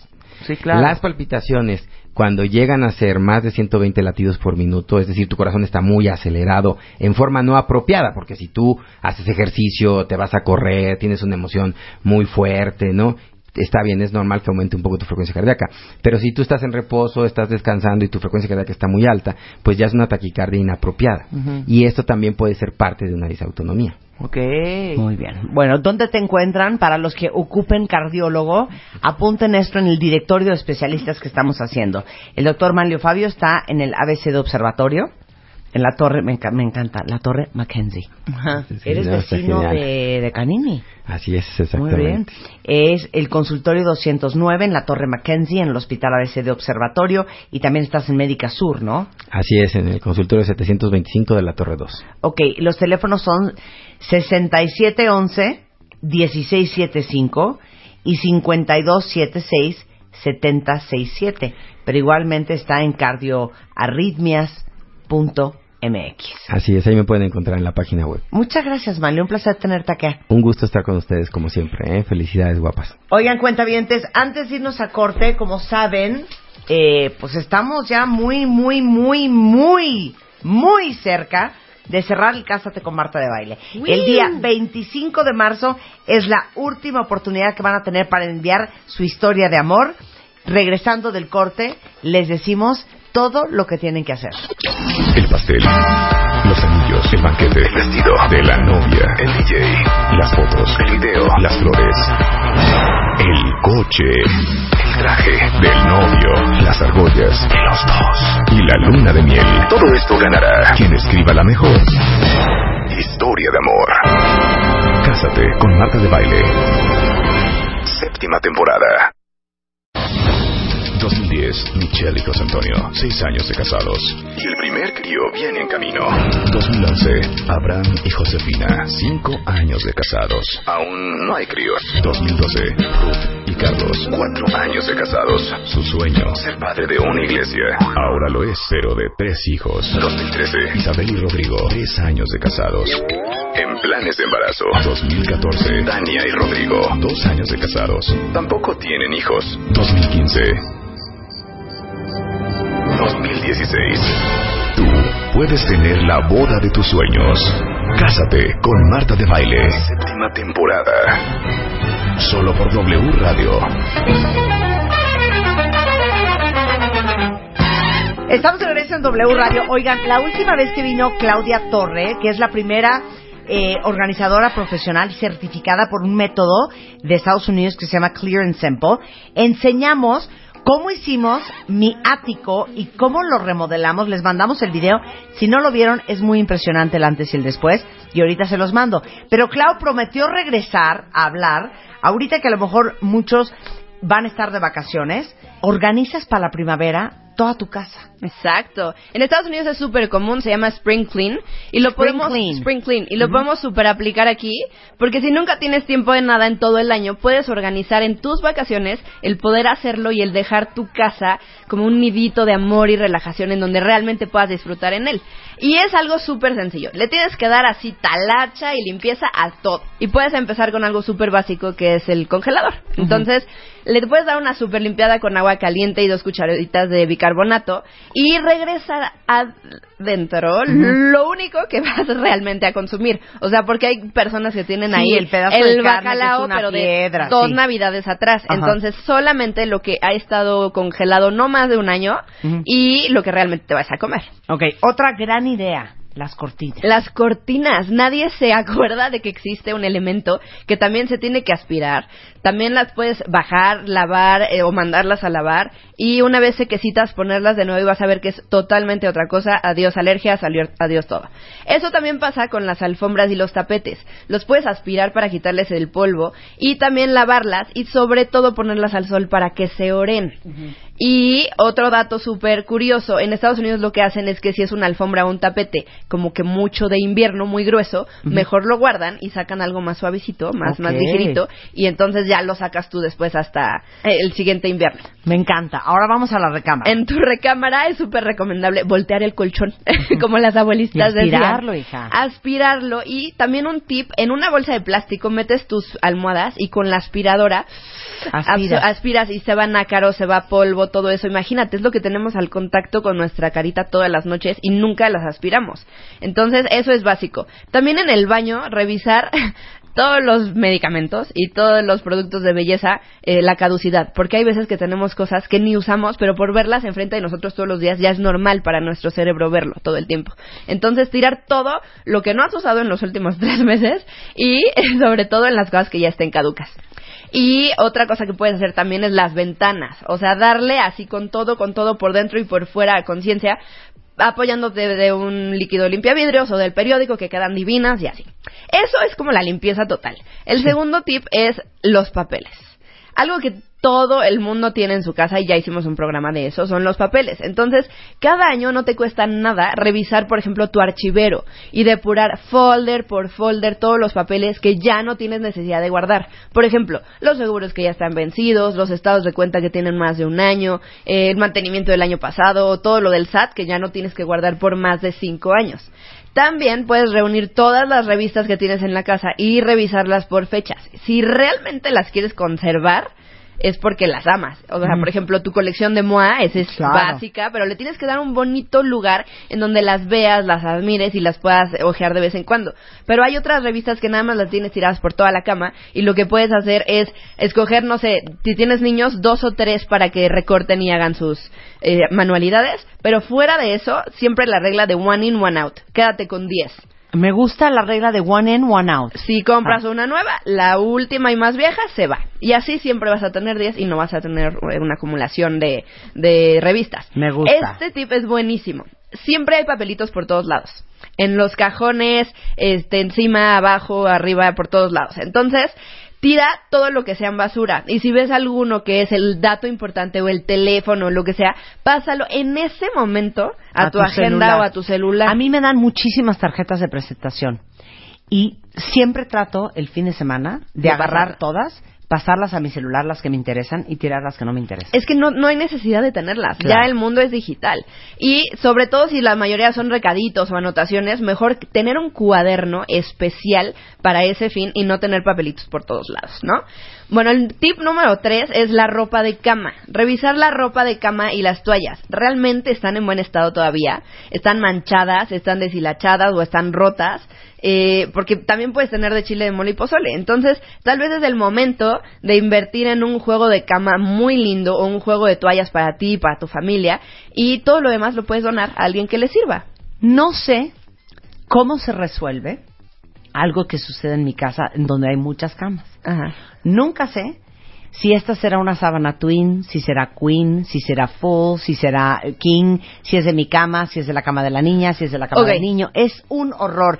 Y esta funda de dónde es, porque es azul, si aquí no hay sábanas azules. Un enredo espantoso. Ahí te va un super tip.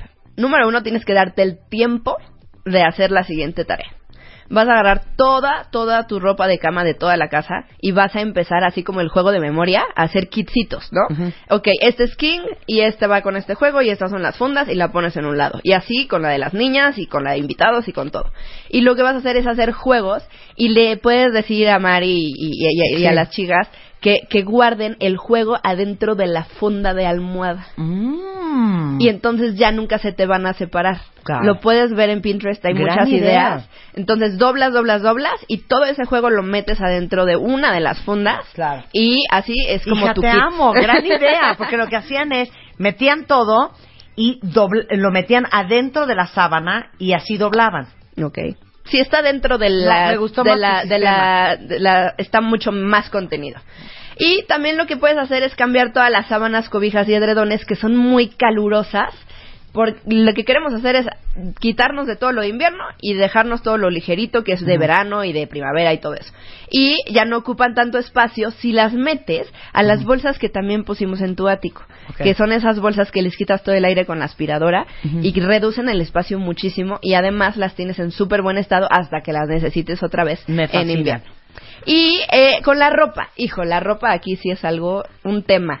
A ver. Hay que revisar closet por closet y de cada miembro de la familia y checar que la ropa que tienen es ropa que les quede, que les gusta, que la necesitan realmente y que los haga feliz.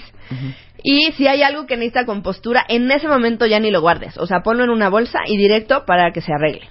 Y si hay ropa manchada o ropa rota o que ya no tiene arreglo, definitivamente tirarla. A menos que sea ropa que esté en buen estado y, Y que, que ya no te la vayas a poner y la puedes donar. Claro, Exactamente. claro. Y también aquí guardar toda la ropa de invierno y dejar afuera solo la ropa de ligerita o la de verano. Obviamente, este, no olvides dejar algún suéter porque como el clima está un poco loco, este, y también aquí puedes usar bolsas de cerrado hermético para que ocupen menos espacio. Acuérdate en tu ático Sí. como el volumen bajó impresionantemente. Eso lo pueden hacer todos los cuentavientes con su ropa. Me fascina. Y por último, el quinto tip para este Spring Clean eh, son los juguetes. O sea, de las cosas que más espacio cada que voy a una les casa. digo una cosa, cuentavientes. Miren, no es que yo sea un Grinch, pero no saben cómo me eriza los pelos los peluches, hija. Siento que nunca los lavas, No nunca los pelan, están llenos de polvo Ácaros, polvo, y siempre están atascados o en las camas de los niños o en alguna repisa y son acumuladores de polvo. Totalmente de acuerdo. Yo no tengo un solo peluche. Sí. Y es lo que trato de hacer con eh, mis Pero ¿cómo clientes. se negocia eso con los niños? Mira, hay un tip padrísimo. Este, normalmente lo que nosotros queremos es el recuerdo de lo que nos trae ese peluche. Sí. Entonces, si nosotros le sacamos una foto a ese peluche y la ponemos, por ejemplo, en un álbum o, o- o algo que diga, esto me lo regaló mi tía cuando era chiquita, bla, bla, bla, Sí. ese mismo sentimiento va a estar en ese objeto, pero Sí. no tiene que estar ahí físicamente y una foto no te trae polvo y el peluche sí. Entonces, eso lo puedes hacer, lo he hecho con muchos clientes y quedan fascinados. Esa es una excelente opción porque eh, los juguetes son de las cosas que más espacio utilizan en una casa. Claro. Pero también son de las más sencillas de sacar si te lo propones. ¿Por qué? Porque los juguetes son por etapas. Entonces, si tu bebé ya no es un bebé, pues adiós los juguetes de bebé. Y también observa realmente tus hijos con qué juegan. Si hay algo que no lo han tocado en meses, es porque realmente no lo van a volver a tocar. Observa bien con qué juegan y todo lo demás lo puedes donar a casa hogar, a una casa cuna, a hospitales o Sí. asociaciones que se dediquen eh, a recibir este tipo de, de juguetes. Y, ¿Qué te y parece? de veras, o sea, de repente hay que hacerlo sin piedad. De, no, ma, es que eso es un perrito que me gané en una... O sea, de veras, si no se muere por el perrito, Donen el perrito. tú ves exactamente lo que usan. Hay cosas que se olvidan de ellas y en el momento que ya te las vas a llevar dicen, ay no, pero lo amo y lo Sí, quiero claro. y bla, bla, bla". Y no, o sea, ¿Cuál lo realmente si no lo lo ven, quiero? no Claro. se acuerdan que existe. Claro, por supuesto. Y todo esto, Marta, lo vamos a ver esto y más en Sí. el primer diplomado presencial. Es que eso está muy divertido, cuentavientes. A ver, quiero que aclares una cosa. Organizar es una profesión, es un arte. No crean que porque tiran unas cosas y las vuelven a acomodar, eso es organizar. O sea, sí hay que certificarse. Sí, mira, es, es una industria que lleva en Estados Unidos más de 30 años y a pesar de que es un poquito joven, ya, ya hay asociaciones, ya hay eh, personas que se dedican a esto 100% y viven de esto, yo soy Claro. una de ellas, y pues invito a las personas que realmente quieren convertir su pasión en una profesión a que puedan formar parte de esto y en este primer diplomado les vamos a enseñar todo, todo, todo. ¿Qué van a aprender? A ver, di. Vamos a aprender desde la metodología que vamos a usar siempre con un cliente, todos los pasos que siempre estoy mencionando.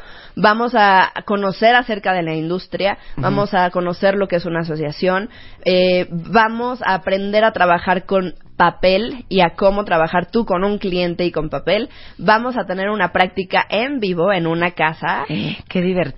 con eh, un cliente de verdad en donde vamos a aplicar toda la metodología y vamos a, a- a hacerlo in situ y vamos también a meternos en todo lo que es cómo cobrar, la mercadotecnia, todo lo que tienes que hacer para tú eh, empezar y desarrollar tu negocio. eh, y sobre todo les vamos a dar los recursos que necesitan para ah, ustedes hacer su negocio. Entonces, todo lo que yo utilizo, las formas, eh, los correos, los el cuestionario y, y la forma de, de cobrar y de hacer presupuestos, todo se les va a enseñar ah, para que ustedes realmente se puedan dedicar a esto. Es el primer diplomado presencial en la Ciudad de México, el arte de la organización, con Claudia Torre, que es la única organizadora profesional certificada por el método norteamericano, ¿qué tal? Norteamericano, que se llama Clear and Simple. ¿Cuánto tiempo se estudia eso en Estados Unidos? Digo, por pura, pura, pura curiosidad. Mira, es un primero un de autoestudio, un curso de autoestudio que te mandan a tu casa, que es el que yo tomé, pero eh, ya después tienes que ir a Estados Unidos y tienes que pagar hotel, estancia, este, los viáticos, el avión, bla bla bla, y por eso estamos nosotros trabajando en traerlo aquí a la ciudad para las personas que están en la Ciudad de México, pero ya estamos trabajando también en crear un curso en línea, precisamente para todas las personas, uno, que no hablan inglés y que no pueden viajar a otro país para eh, aprender todo esto, y dos, para personas que son de otras partes del mundo que me escriben de eh, Costa Rica, de Nicaragua, mira, de Nicaragua, Mm, qué padre. eh, de España, de, de verdad, de Argentina, de todos lados que quieren precisamente dedicarse a esto, pero todo está en inglés, Marta. Claro. Entonces ahorita nos estamos en organizarte, eh, dando la tarea de crear un curso digital para que puedan aprender todo esto en línea Y en español. y en español. Y en español. Oigan, bueno, toda la información, ¿dónde la encuentran? Miren, si nos mandan un correo a contacto arroba organizarte.mx, Nosotros les vamos a regresar toda la información que necesitan de acerca del diplomado.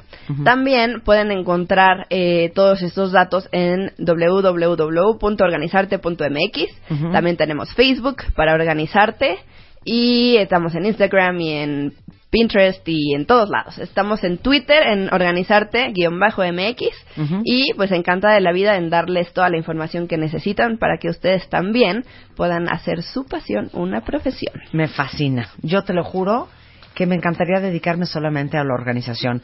Oye, pregunta este una una cuentaviente. ¿A dónde puedo donar todo lo que tengo? Tengo una asociación a la que siempre, siempre, siempre llevo todo y que son un encanto y sobre todo son unos eh, un- un- una causa hermosa. Este se llama la Casa de la Amistad. Para Y- niños con cáncer. Exacto. Ahí ellos eh, tienen un lugar enorme en donde reciben a, a personas que van a tratamiento Ajá. para niños con cáncer. Entonces reciben a la familia, reciben a, a los niños. Ahí eh, las instalaciones están divinas, tienen un comedor, ahí mismo les lavan la ropa, este, les los llevan a sus consultas médicas Eh, es, es una asociación hermosa, son súper profesionales. Yo he ido personalmente a conocer las instalaciones porque yo quería saber a dónde y mis clientes llevaban todo y si era Sí. una, un lugar formal. y, y, y pues encantada de la vida, siempre les llamo a ellos porque uno, van a domicilio por tus cosas. Eso es magnífico. increíble.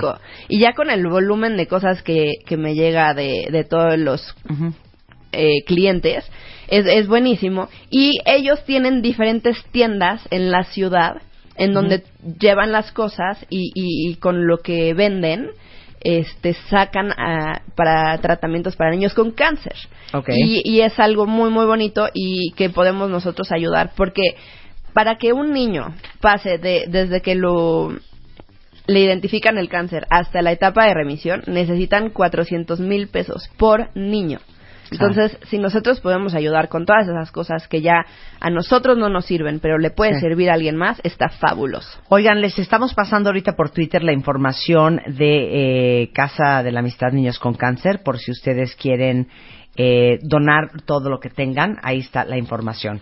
Y eh, igualmente es organizarte.mx por si quieren participar en el primer diplomado o contactar a Claudia o mandarle un mail a Claudia, digo, contacto arroba organizarte.mx y organizarte-mx en Twitter. Exactamente. Ya dije todo. Ya todo, Marta. Muchísimas gracias, querida. Un placer tenerte Un aquí. placer, muchas gracias a ti. Oigan, estamos ya siete días, ¿cuál siete días? Cinco días más, ningún cinco tampoco, tres días más, tres días más para que se acabe la convocatoria del Cásate con Marta de Baile. El pastel, los anillos, el banquete, el vestido de la novia, el DJ, las fotos, el video, las flores, el coche, el traje del novio, las argollas de los dos y la luna de miel. Todo esto ganará quien escriba la mejor historia de amor. Entra a martadebaile.com o wradio.com.mx y checa las bases. Cásate con Marta de Baile. Séptima temporada.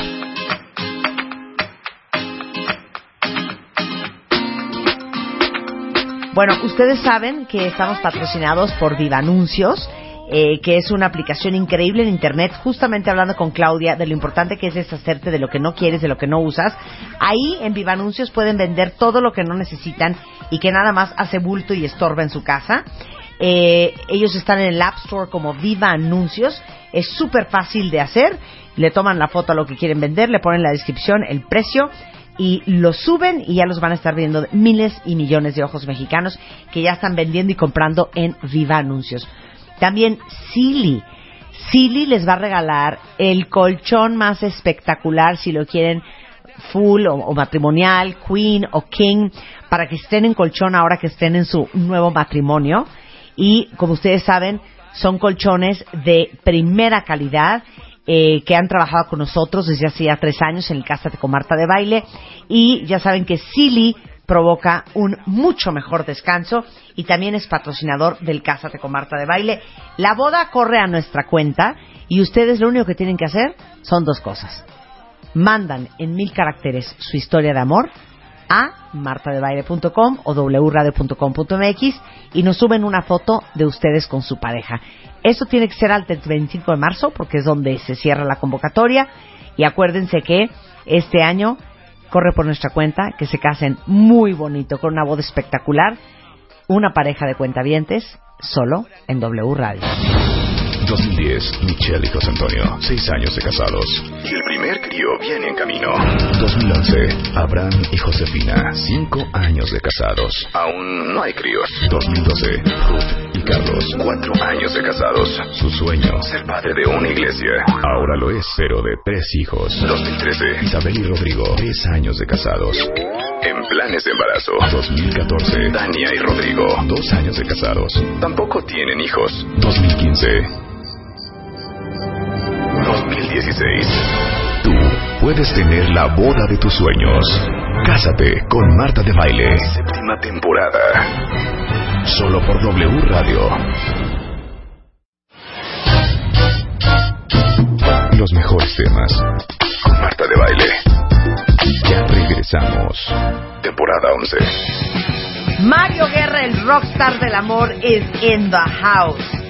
Hoy vamos a hablar si ustedes tienen o no una pareja sobreprotectora? Así mero, así o mero. sea, tipo, Pues una pareja que puede Que ser muy papá, amorosa, muy cuidadosa contigo, muy atenta, pero que todos, todos nos gustan las atenciones, el cariño y la dedicación de nuestra pareja, pero la pareja sobreprotectora ya rebasa límites, ya se convierte en una sobreprotección que puede llegar a limitarte, que puede llegar a volverse asfixiante y lo que era padre ahora se vuelve una especie de tormento porque es bien difícil con una pareja así que es sobreprotectora, ya vamos a ver los, los indicadores, eh, poner, poner límites a veces, porque pues lo que, lo que hace es estarte queriendo, lo que hace es estarte cuidando y lo que hace es decirte que lo único que busca es tu bienestar. Claro. Y tú de alguna manera cuando te sientes asfixiado lo que quieres es pues tener iniciativa, que también sea recíproco y además que no te estén como cuidando todo el tiempo. Entonces ahí, ahí es donde empieza el problema. ¿Qué es una pareja sobreprotectora?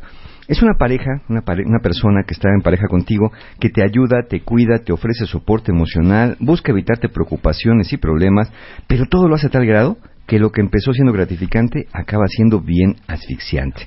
Entonces ahí está eh, la primera definición. Eh, yo siempre he dicho que demasiado de algo siempre es demasiado y también demasiado amor, demasiado cariño y demasiado cuidado puede acabar apachurrando eh, a la mejor de las relaciones. sí. Ahora, ¿cómo sabes que es así? Dame las características de una pareja super uber sobreprotectora. Sobreprotectora. Bueno, ahí les va para que vayan identificando. Primero, son, son las conductas las que delatan a estas personas. Si te das cuenta por diferentes que son, la primera está hipervigilante. Es decir, tú das de cuenta que te vas a acostar, ya apagaron la luz, buenas noches, besito, y de repente empiezas a toser. Prende la luz de inmediato y corre a la cocina por un vaso de agua. Ten, tómate esta agua. ¿Cómo estás? ¿Te sientes bien? ¿Tienes algo? ¿Necesitas? No, me dio tantita tos. No, no, es que eso no es normal. O sea, Ay, check. a, a ver, ponte el termómetro, déjame ver qué te está pasando. Me voy a quedar aquí un ratito a cuidarte. A, a que no te voy a vuelva a pasar. Tú duérmete tranquilo. Y tú, no, no, en serio, estoy bien. No, no, no, de verdad, no. Eh, A ver, dale un traguito de agua. Es que no tengo sed. Dale un traguito de agua. Es por tu bien, Pero por la eso garganta. es primo hermano de preocuparse. Sí, pero preocuparte a un nivel. eh, está bien que te preocupes y que reces el rosario si quieres abajo de la cobija, pero que ya involucres al otro en tus preocupaciones y que lo hagas objeto de ellas, eso ya eh, empieza a, a dar en la torre a la relación. Entonces, esta persona te va a atender, te va a dar lo que cree que necesitas, sin saber siquiera si lo necesitas, así sea en el medio de la noche. Siempre está atenta, no duerme bien, tiene el sueño ligerito, siempre está preocupado por ti, descuida obviamente sus propias necesidades para ver si no se te ofrece algo y hasta lo que no se te ofrezca te lo va a dar. Esa es la primera característica. Ok, segunda. La segunda, te trata como si fueras un niño o una niña. No te deja salir de la casa si no vas abrigado o abrigada. Ajá. Eh, eh, eh, no, tápate por si hace frío. Es que no hace frío, ¿cómo? Ya, ya, ya está el calor. No, no, tápate. ¿Qué tal que en la noche haga frío cuando vengas de regreso? ¿Qué tal si llueve? Este, llévate algo ligerito por si hace calor. Este, mira, llévate esto de comer. No, hombre, en la cocina, ¿cómo? ¿Cómo vas a comer en la oficina esas porquerías que te hacen daño? Eso te va a hacer mal. Mira lo que te preparé. Oye, ¿pero qué lo preparaste? Me levanté a las 5 de la mañana para hacerte tus albóndigas con chipotle que tanto te gustan, porque sé que te fascinan, y tu arrocito al vapor y tus verduritas al punto. Entonces, ahí está la comida. Entonces, algo para el frío, además, eso para el frío que te da, pues te lo, te lo tejió, ¿no? Obviamente, porque pues te quiere y te cuida, o cuando menos te lo compró y te lo escogió con mucha dedicación. Te va a dar mil recomendaciones de seguridad, casi casi te va a dar la bendición en la puerta. Ten cuidado en el tráfico, esa avenida que cruzas es muy peligrosa, por favor cuídate de los cafres, y cuando llegues a la oficina, ten mucho cuidado en la escalera, no te, agárrate siempre del pasamanos porque los accidentes se dan cuando uno se descuida. Entonces no quiero que te pase nada. Entonces lo que hace es desconfiar de tu buen juicio y de tus habilidades para enfrentarte a imprevistos y problemas de la vida, por eso te da tanta recomendación. Casi, casi te va a poner el nombre en una tarjetita en, la- en- en el suéter que te puso, obviamente, aunque no tengas frío, con un segurito para que no te vayas a perder. Oigan, vayan confesando quién de ustedes es así. A Pues no, son así, o tienen una pareja así. A ver. Hay, hay otra característica, se te adelanta. Va un paso adelante de tus deseos, de tus necesidades y de tus pensamientos. Como se dedica a estarte observando continuamente, para ver qué quieres, qué no quieres, qué te pica, qué te molesta o qué te estresa, pues ya te tiene bien estudiado. Pero lo malo es que cree conocer tus necesidades. Aquí el error que comete la pareja sobreprotectora está bien que sea observadora y que sea atenta, pero su, su preocupación y su mayor defecto es que cree que te lee la mente. Entonces, antes de que pidas algo, ya lo tiene. Antes de que digas que necesitas algo, ya te lo dio. Eh, insisto, aunque tú no lo necesites, aun cuando, cuando sea contra tus propios deseos. Volvemos al punto, por ejemplo, de la mamá que tapa al niño cuando tiene frío. Es, tápate, es que no tengo frío, es que ti- ti- tienes frío, te está haciendo frío y te tapas. ¿Qué haces en ese mensaje con los no, hijos? no tengo frío, mamá. No, tú crees que no tienes frío, Sí, pero, sí, tienes. ¿no? Tú crees que no tienes hambre, ¿no? La pareja llega, oye, tenemos que comer. ¿Sabes que no tengo tanta hambre? No, tendrás tienes que algo? comer. Tienes que comer, ¿no? Porque es hora de comer. Pero es que no tengo yo soy hambre. un poco sobreprotectora. ¿eh? Sí, bueno, eh, ahí ya ven, ya nos vamos identificando. Sí. Entonces, vas adelante de los deseos del otro, adelante de su seguridad, pero no tomas en cuenta los deseos del otro o sus necesidades del momento. Esa es otra característica de los, de los sobreprotectores. Otra más, se angustia o dramatiza. Es una persona que hace de su pareja y su relación su razón de ser en la vida Ah, no, ¿qué es esto? es su vocación, ¿no? Si no pudo con los hijos o no hay hijos de por medio, o aún habiéndolos, incorpora a la pareja como, si tienes dos, como un tercer hijo al que cuidar, porque piensa que es su vocación. Si sienten que todo va bien, es el paraíso, porque sienten que están cumpliendo con su cometido.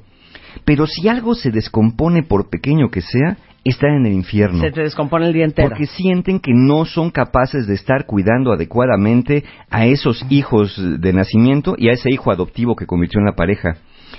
Si le pides que pare, oye mi vida, yo creo que, mira, no, la verdad, no es para tanto. La verdad, la verdad, dame chance, no quiero ponerme el suéter y déjame comer al ratito, ahorita no tengo hambre. Entonces en ese momento siente que está rechazando su ayuda Y, y- y se pone muy angustiado, ¿no? Se pone muy mal porque siente que ya no lo quieres. Por ejemplo, en el aniversario o en tu cumpleaños, él o ella tienen que ser los primeros que te feliciten y te den el mejor regalo, la mejor sorpresa. Si te le adelantas y le dices, eh, mi amor, felicidades de nuestro aniversario, hoy te lo di antes, yo fui el primero. Bueno, catástrofe, ¿no? ¿Cómo es posible que haya sido tan descuidado? Tienes razón, tú tan atento y amoroso que eres conmigo y yo no fui para ver a las 12.01 de un segundo darte el regalo. Qué mala persona soy. Entonces, si tú prefieres hacer las cosas por ti mismo, si tú, tú le haces pensar a esta persona que no lo está haciendo bien, que por eso prefieres hacerla tú. Si tú le dices, mi amor, de veras no me guises en la mañana, yo como en la cafetería, no te gusta lo que hago. Oigan, totalmente de acuerdo con lo que están escribiendo en Twitter. Claro que son muchas características de una mamá. Por supuesto, esa es una cualidad que, que, que ahorita vamos a ver los efectos y te das los cuenta de los efectos que se transforma la relación en otra cosa, ya en una relación de pareja. Claro, ahora, no es lo mismo esto, ahorita que pensé en mamás, Sí, ser sobreprotectora que ser controladora. no, no es lo mismo. Porque el controlador tiene una gran necesidad de controlar, de tenerte controlado y controlar todo lo que pasa, porque eso de alguna manera baja su ansiedad y su perfeccionismo. Es más demandante el controlador. El controlador te dice, ¿dónde estabas? ¿Por qué no quieres comer? Comiste en otra parte, ¿verdad? Claro, te fuiste con tus amigos. ¿Qué, qué se me hace? El controlador, este, ¿a dónde vas? ¿Por qué no me llamaste? ¿Por qué no me mandaste mensaje? Algo está pasando. Es, más autoritario. La persona sobreprotectora, su intención es diferente. La intención del sobreprotector es demostrarte cuánto te ama al evitarte dificultades. Lo que predomina en sobreprotector no es la intención de regular tu vida, sino es su preocupación y angustia por tu bienestar. Es un estilo de amor distorsionado. Ahora, ¿esto tiene un precio a pagar? El que la pareja sea O sobreprotectora. sea, ¿te la van a querer cobrar después? Ah, no, no, no, fíjate que no. Curiosamente No, no. no, no. No, porque No, te no voy a decir- viene con un precio. No, no viene con un precio. De verdad, de verdad, eh, la persona, la pareja sobreprotectora, estás creyendo que es genuinamente altruista, genuinamente generosa, Sí. y cae, cae, hay una palabra que define a estos sobreprotectores, que es la abnegación. La abnegación es suprimir tus deseos, intereses y necesidades para satisfacer los, los intereses, deseos y necesidades del otro.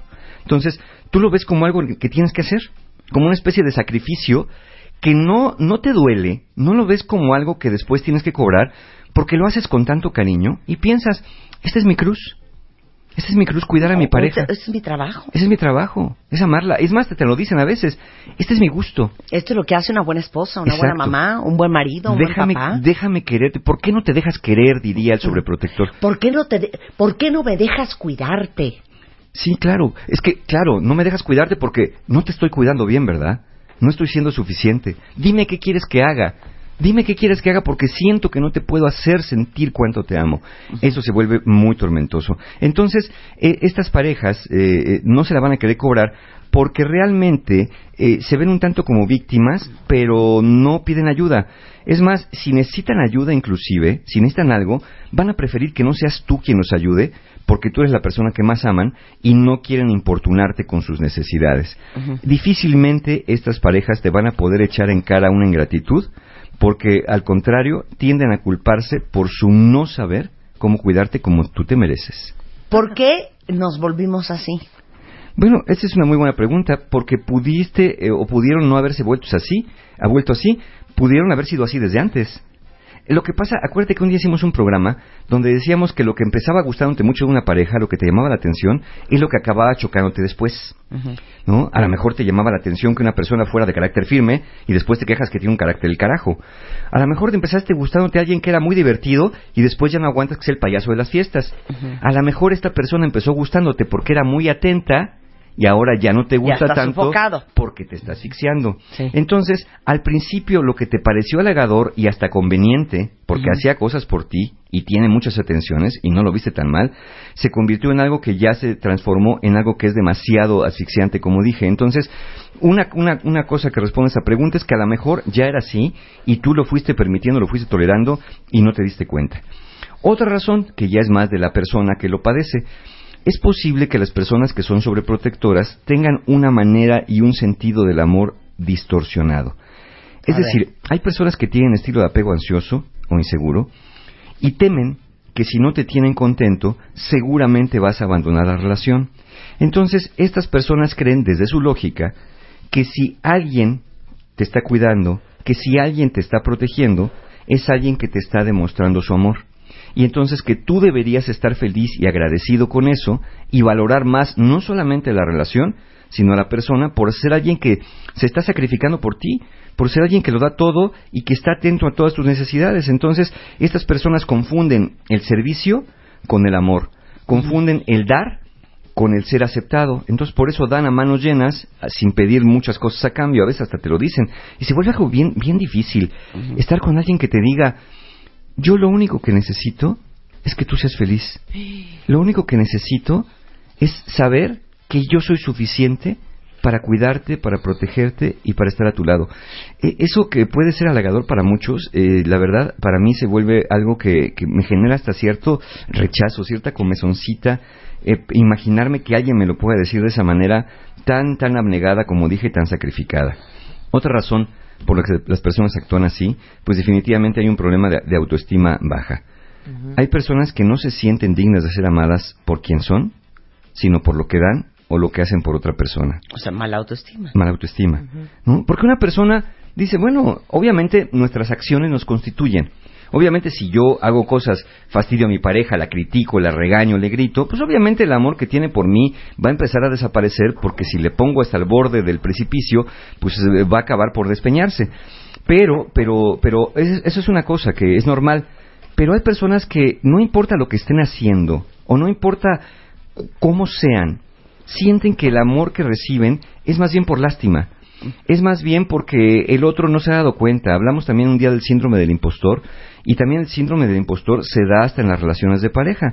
Decir, es que yo no sé ni por qué me quiere. ¿no? La semana pasada una paciente me decía, Mario, es que a veces siento que mi marido ni le gusto. Es más, siento que no le puedo gustar a nadie con esta cara, con este cuerpo, y hay días que siento que no estoy tan mal.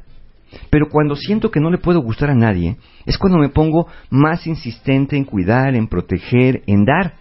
Porque es como, es la única manera que sé de, de dar amor para que el otro lo sienta y me regrese un poquito de su atención.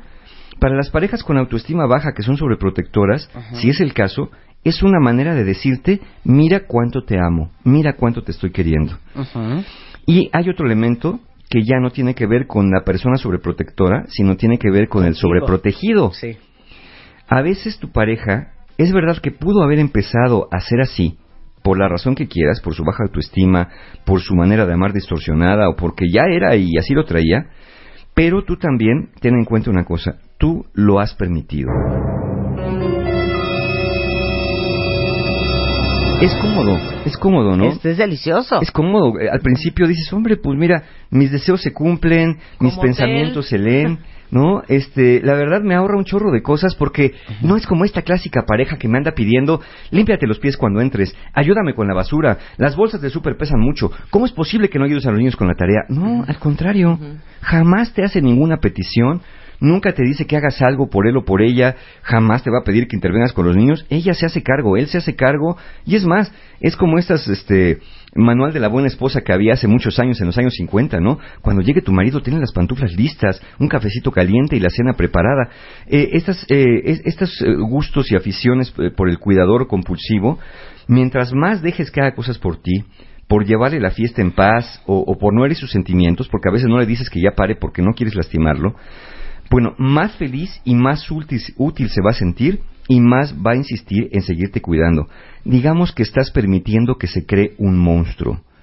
Y otra posibilidad aquí es que tú te estés mostrando como alguien frágil, como alguien pasivo, como alguien dependiente y necesitado, y estés generando roles complementarios.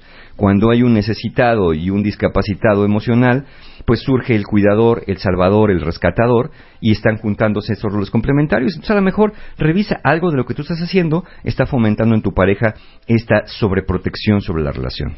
Y aparte, qué preocupación, porque ¿no será que el sobreprotegido siempre se queda con la sensación como de culpa porque tú no eres así? Porque tú no haces todo eso. Claro. Porque tú no proteges desde- desde- a ese nivel. porque tú no puedes dar lo que el otro está dando. Exacto, ¿no? Y exacto. eso genera y además cuesta tanto trabajo salirse de ahí, porque mira, el mensaje del sobreprotector, implícito o explícito, es tú eres una persona frágil que no puede tomar buenas decisiones, que no sabe cuidarse, eres casi casi O un sea, te infantiliza. sí, Ajá. un subnormal. Yo soy una persona generosa que te ama incondicionalmente, que es abnegada y que es capaz de darse. Imagínate qué tan bueno debe ser yo, qué tan bueno debo ser yo para querer a una persona como tú. Entonces, si tú me reclamas y te resistes a ser cuidado y a ser amado, eres un malagradecido. Entonces te metes en una trampa. Si te dejas cuidar, estás acepta- aceptando que eres un inútil. Y si reprochas los cuidados, te estás mostrando con la persona más desagradecida de la tierra al no dejar que te cuide alguien que solamente busca tu bienestar. Entonces, una, o acaba siendo un imbécil o acaba siendo un malagradecido, ¿no? Ahora sí que escoja su muerte. ¿De qué lado de la raya se pasa? Por eso cuesta tanto trabajo salirse de ahí, porque tienes que tomar uno de dos roles, aparentemente desde la visión del sobreprotector, que ninguno es bueno. Imbécil o, o- o- o dejado o, o- o inútil o malagradecido, cruel y ruin por reclamar algo que todo mundo desde la visión del sobre- sobreprotector quisiera tener. ¿Quién no quisiera tener a alguien que te cuide como yo te cuido, que te quiere como yo te quiero? Por eso no te enfermas, fíjate. Porque te tengo bien alimentada, porque te tengo bien cuidada y por eso no te pasa nada, porque siempre estoy pendiente de tus necesidades. Ahora, ¿cómo afecta esto a la vida? Bueno, esto lo afecta de maneras de- de- más que contundentes, eh, ab- abismales y monstruosas. Eh, eh, le afecta mucho, sobre todo si es contra tu voluntad.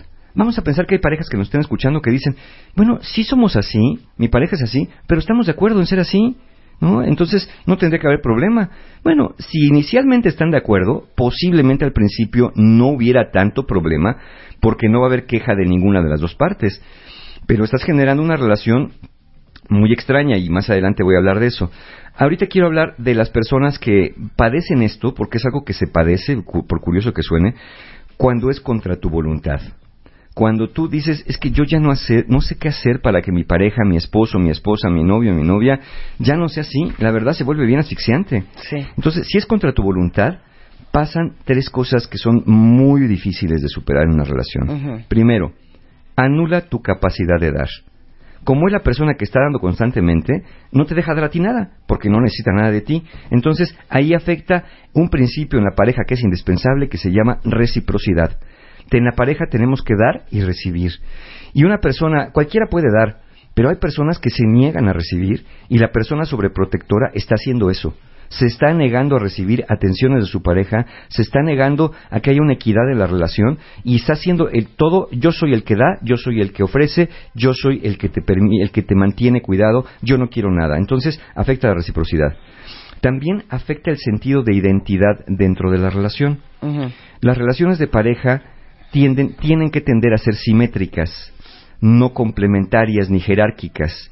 Entonces, la relación de padre-hijo es complementario y jerárquico. El padre ma- manda, el hijo obedece. Un padre necesita un hijo para llamarse hijo, pues tienes que tener un padre, y para llamarte padre, pues tienes que tener un hijo. Hay complementariedad.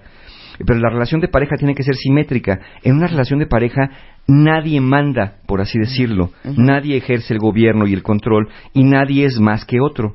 Entonces, una pareja sobreprotectora va a afectar tu sentido de identidad de rol en la relación, lo que afecta es el rol, porque ya no te conviertes en pareja, te conviertes en un hijo adoptivo, en, un, en una persona limitada, en una persona que no sabe cuidarse, entonces, sin querer, le estás dando al otro la autoridad. ¿De qué? De que te cuide, de que decida por ti. De que, de, de que de cómo te vistes, cómo te comportas y lo que comes, insisto, no con el afán de controlar, sí con el afán de cuidarte. Entonces se afecta el rol. Y también, si ya tiene afectada la autoestima la pareja sobreprotectora, también afecta tu autoestima. ¿Por qué? Porque va a afectar tu sentido de autoeficacia. Te va a hacer sentir que eres una Eres persona inútil, Punto. que es un bueno para nada. Con esto nos vamos a ir a un corte para ahí, pero regresando vamos a hablar si debemos tener a una pareja así o no, y luego cómo se zafa ¿Qué uno de esta y vamos a seguir viendo cómo sigue afectando las vidas porque no hemos parado con los efectos negativos. Regresando con Mario Guerra en W Radio. Ya volvemos. Marta de Baile, temporada 11. 11, 11. W Radio. Los mejores temas con Marta de Baile. Ya regresamos. Temporada 11. Estamos de regreso en W Radio platicando con Mario Guerra sobre lo difícil que es vivir con una pareja que es sobreprotectora. No importa si es ella o si es él. Y eh, pues la primera media hora del programa ya la tendrán que escuchar en podcast, pero ahorita estamos platicando de cómo puede afectar tu vida una persona sobreprotectora. Entonces, ya mencionaste que no es una relación asimétrica porque siempre tienes la sensación de que ella o él da más que tú. Claro. Ahora vamos a Seguimos con los efectos, ¿no? Ya hablamos de los efectos, cómo lo que hace esto cuando es contra tu voluntad, anula tu capacidad de dar, rompe con la reciprocidad, anula tu sentido de identidad, distorsiona el rol, ya no es simétrico, sino es jerárquico, y además afecta la autoestima al afectar tu sentido de autoeficacia. Pero qu- quiero poner el acento en esto que dijiste que es bien importante. No importa si es ella o es él. Cualquiera pensaría que es la mujer la que más tiende a hacer esto, que es una mujer. No, hay muchos hombres. Pero no, hay muchos hombres. Y esto tiene que ver con dos, dos roles estereotipados sociales que hemos manejado. Primero, el hombre como cuidador, proveedor, protector.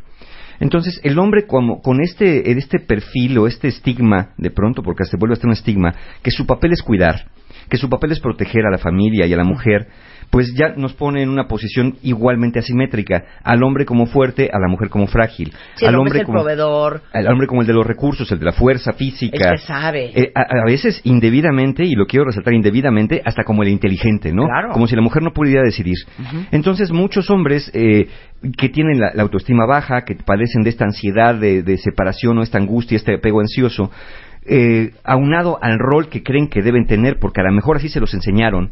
¿Y cómo se lo enseñas desde niño a alguien? Que le dices, es, es tu hermanita, y tú tienes que protegerla porque eres el hombrecito. Claro. Y tú tienes que acompañarla y tienes que cuidarla en todo momento, porque ella es tu hermanita, ¿no? Claro. Pero mamá, ella es la más grande que yo, no importa. Tú eres el hombre de la casa. Y un hombre siempre tiene que proteger a las mujeres. Muy mal eso, Ahí ¿ya estamos mandando los mensajes iniciales. Por eso estos hombres que son sobreprotectores pueden tender a ser así por una presión, curiosamente, de una figura femenina o masculina que los obligaba a poner a la mujer en un papel inferior, como si fuera también una persona que no puede decidir. Y del lado de las mujeres viene el rol eh, también estereotipado como un estigma del servilismo femenino, de que las mujeres están para cuidar, de que las mujeres están para servir. Todavía no hasta hace muchos años, y, y creo que todavía se sigue un poco haciendo, se dan estos en algunas instituciones estas clases para ser buena ama de casa. ¿No? Para aprender a hacer bien la cama, para aprender a hacer bien de comer, para aprender cómo planchar y almidonar los cuellos y las camisas. Estamos inculcando, en este caso, en, en- algunas mujeres, este rol de ser eh, la ama de casa, la cuidadora, la que tiene que proteger, la que tiene que ocuparse de todas las cuestiones de salud, de alimentación y de cuidados. Como si, como si el hombre no pudiera elegir sus propios alimentos, como si el hombre no fuera capaz, ¿no? Pero claro, lo eh, te, te lo refuerzas cuando dices, es que no sabes, Mario, no sabes cómo deja todo tirado, no sabes las cosas que deja, no sabes lo que yo tengo que hacer, tengo que estar atenta, siempre vigilando que las cosas estén bien, porque si por él fuera, Él, él acababa eh, sepultado en la mugre, en la enfermedad, con los dientes picados y malnutrido. Sí. ¿no? Entonces ahí tenemos esto. Y qué bueno que lo mencionaste porque son dos roles estereotipados. Sí. Pero bueno, sigamos con los efectos. Si bien, si bien bajo esta circunstancia ya dijimos que tu pareja es muy difícil que te reclame, porque Ajá. pues es su abnegación lo que lo hace actuar, que te reclame que la relación es asimétrica o injusta. Sus sacrificios autoimpuestos para el sobreprotector por estarte atendiendo pueden acabar por desgastar a la persona sobreprotectora física y emocionalmente. ¿Por qué? Porque pueden dormir poco y mal. Acuérdate que tienen sueño muy ligero porque están muy atentos a que te sientas bien. No, hombre, que no te dé una gripa, porque ya están pensando que te dio influenza. Y te dicen, y eso te pasa por no hacerme caso. Refuerzan, eso te pasa por no cuidarte como te dije. Seguro no comiste bien. Ahí me dejaste la vitamina el otro día encima. Oye, es no que ya te no vayas quiero- lejos. Eso pasa cuando no obedeces. Sí, además, ya no quiero tomar tanta pastilla. Pues te la tienes que tomar, porque tenemos que estar vitaminados. ¿No estás viendo en estas fechas como las contingencias en la ciudad? ¡Qué barbaridad! Entonces, eh, eh, se mete en problemas de puntualidad. Por ejemplo, este, yo te llevo al trabajo. No, mi vida, ¿cómo crees? Pues te desvío. Y Yo estoy en satélite, tú estás en Coyoacán. No importa. ¿Cómo te voy a dejar que te vayas en el transporte? ¿Qué tal que tienes un accidente? Oye, toma un Uber. No, no, no. Eh, eso no es de fiar. Además, hay gérmenes en esos coches. Yo te voy a llevar. Pero mi vida, ya has llegado tres veces tarde al trabajo. No importa. Yo me las arreglo. Yo tengo que dejarte en la puerta del trabajo porque ese es mi deber. Y tú, y para eso tenemos un coche familiar. ¿no? Y si no tenemos otro, no importa, yo te voy a llevar. Entonces se meten problemas de puntualidad, a expensas de su hora de llegada, y por supuesto hay grandes dosis de estrés, porque siempre está atento o atenta a que tiene que llegar temprano, a que tiene que proveer lo necesario, a que siempre tiene que estar vigilante contigo. Claro. Y el otro efecto que causa, como dijimos, pero lo tenemos que resaltar y con detalle, es la relación se vuelve asimétrica. Sin darse cuenta, el que más da es en quien, quien empieza a tener el control de la relación. Las deudas para ti, sobreprotegido, son impagables. Impagable. Nada de lo que hagas se puede comparar con la generosidad, Con entre la comillas, dedicación la dedicación de esta persona. la entrega que esta persona tiene y con la abnegación. Siempre te va a superar en detalles, siempre te va a superar en atenciones. Entonces, como bien dijiste hace rato, siempre vas a vivir o con un sentimiento de asfixia o con un sentimiento de culpa Ajá. de no poder dar en la misma magnitud, sobre todo a una persona que siendo tan generosa, sientes que se merecería más de tu parte Claro. pero que tú pues ya no hayas que hacer, ¿no? Porque pues siempre te gana. Entonces, eres tú quien puede acabar siendo un dependiente emocional, un imposibilitado a dar y una persona, qué, qué, qué difícil la el, el término que voy a dar, una persona que se vea obligada a seguir recibiendo. Claro. ¿no? Ahora, pregunto yo, ¿qué pasaría si le pides ayuda de cualquier tipo, un consejo, una, una recomendación, a cualquier persona que no es tu persona sobreprotectora? No, líbrenos Dios, Jesús del huerto, que eso suceda. Imagínate, se pone muy mal. Si tú pides ayuda o aceptas ayuda de otra persona, puede ser un familiar tuyo, tu hermana, un amigo, un buen amigo, ¿no? Porque como ya conoces a tu pareja cómo es de, de- de preocupona o de preocupón, que se angustia de todo, ya la verdad, la verdad, genera un, un síndrome bien curioso. Ya no le quieres contar tus broncas. Porque dices, no, no, no, ¿para qué le cuento? Imagínate que le cuente, se le va a dar algo. Entonces ya le pediste consejo a un amigo, ya le pediste consejo a un familiar.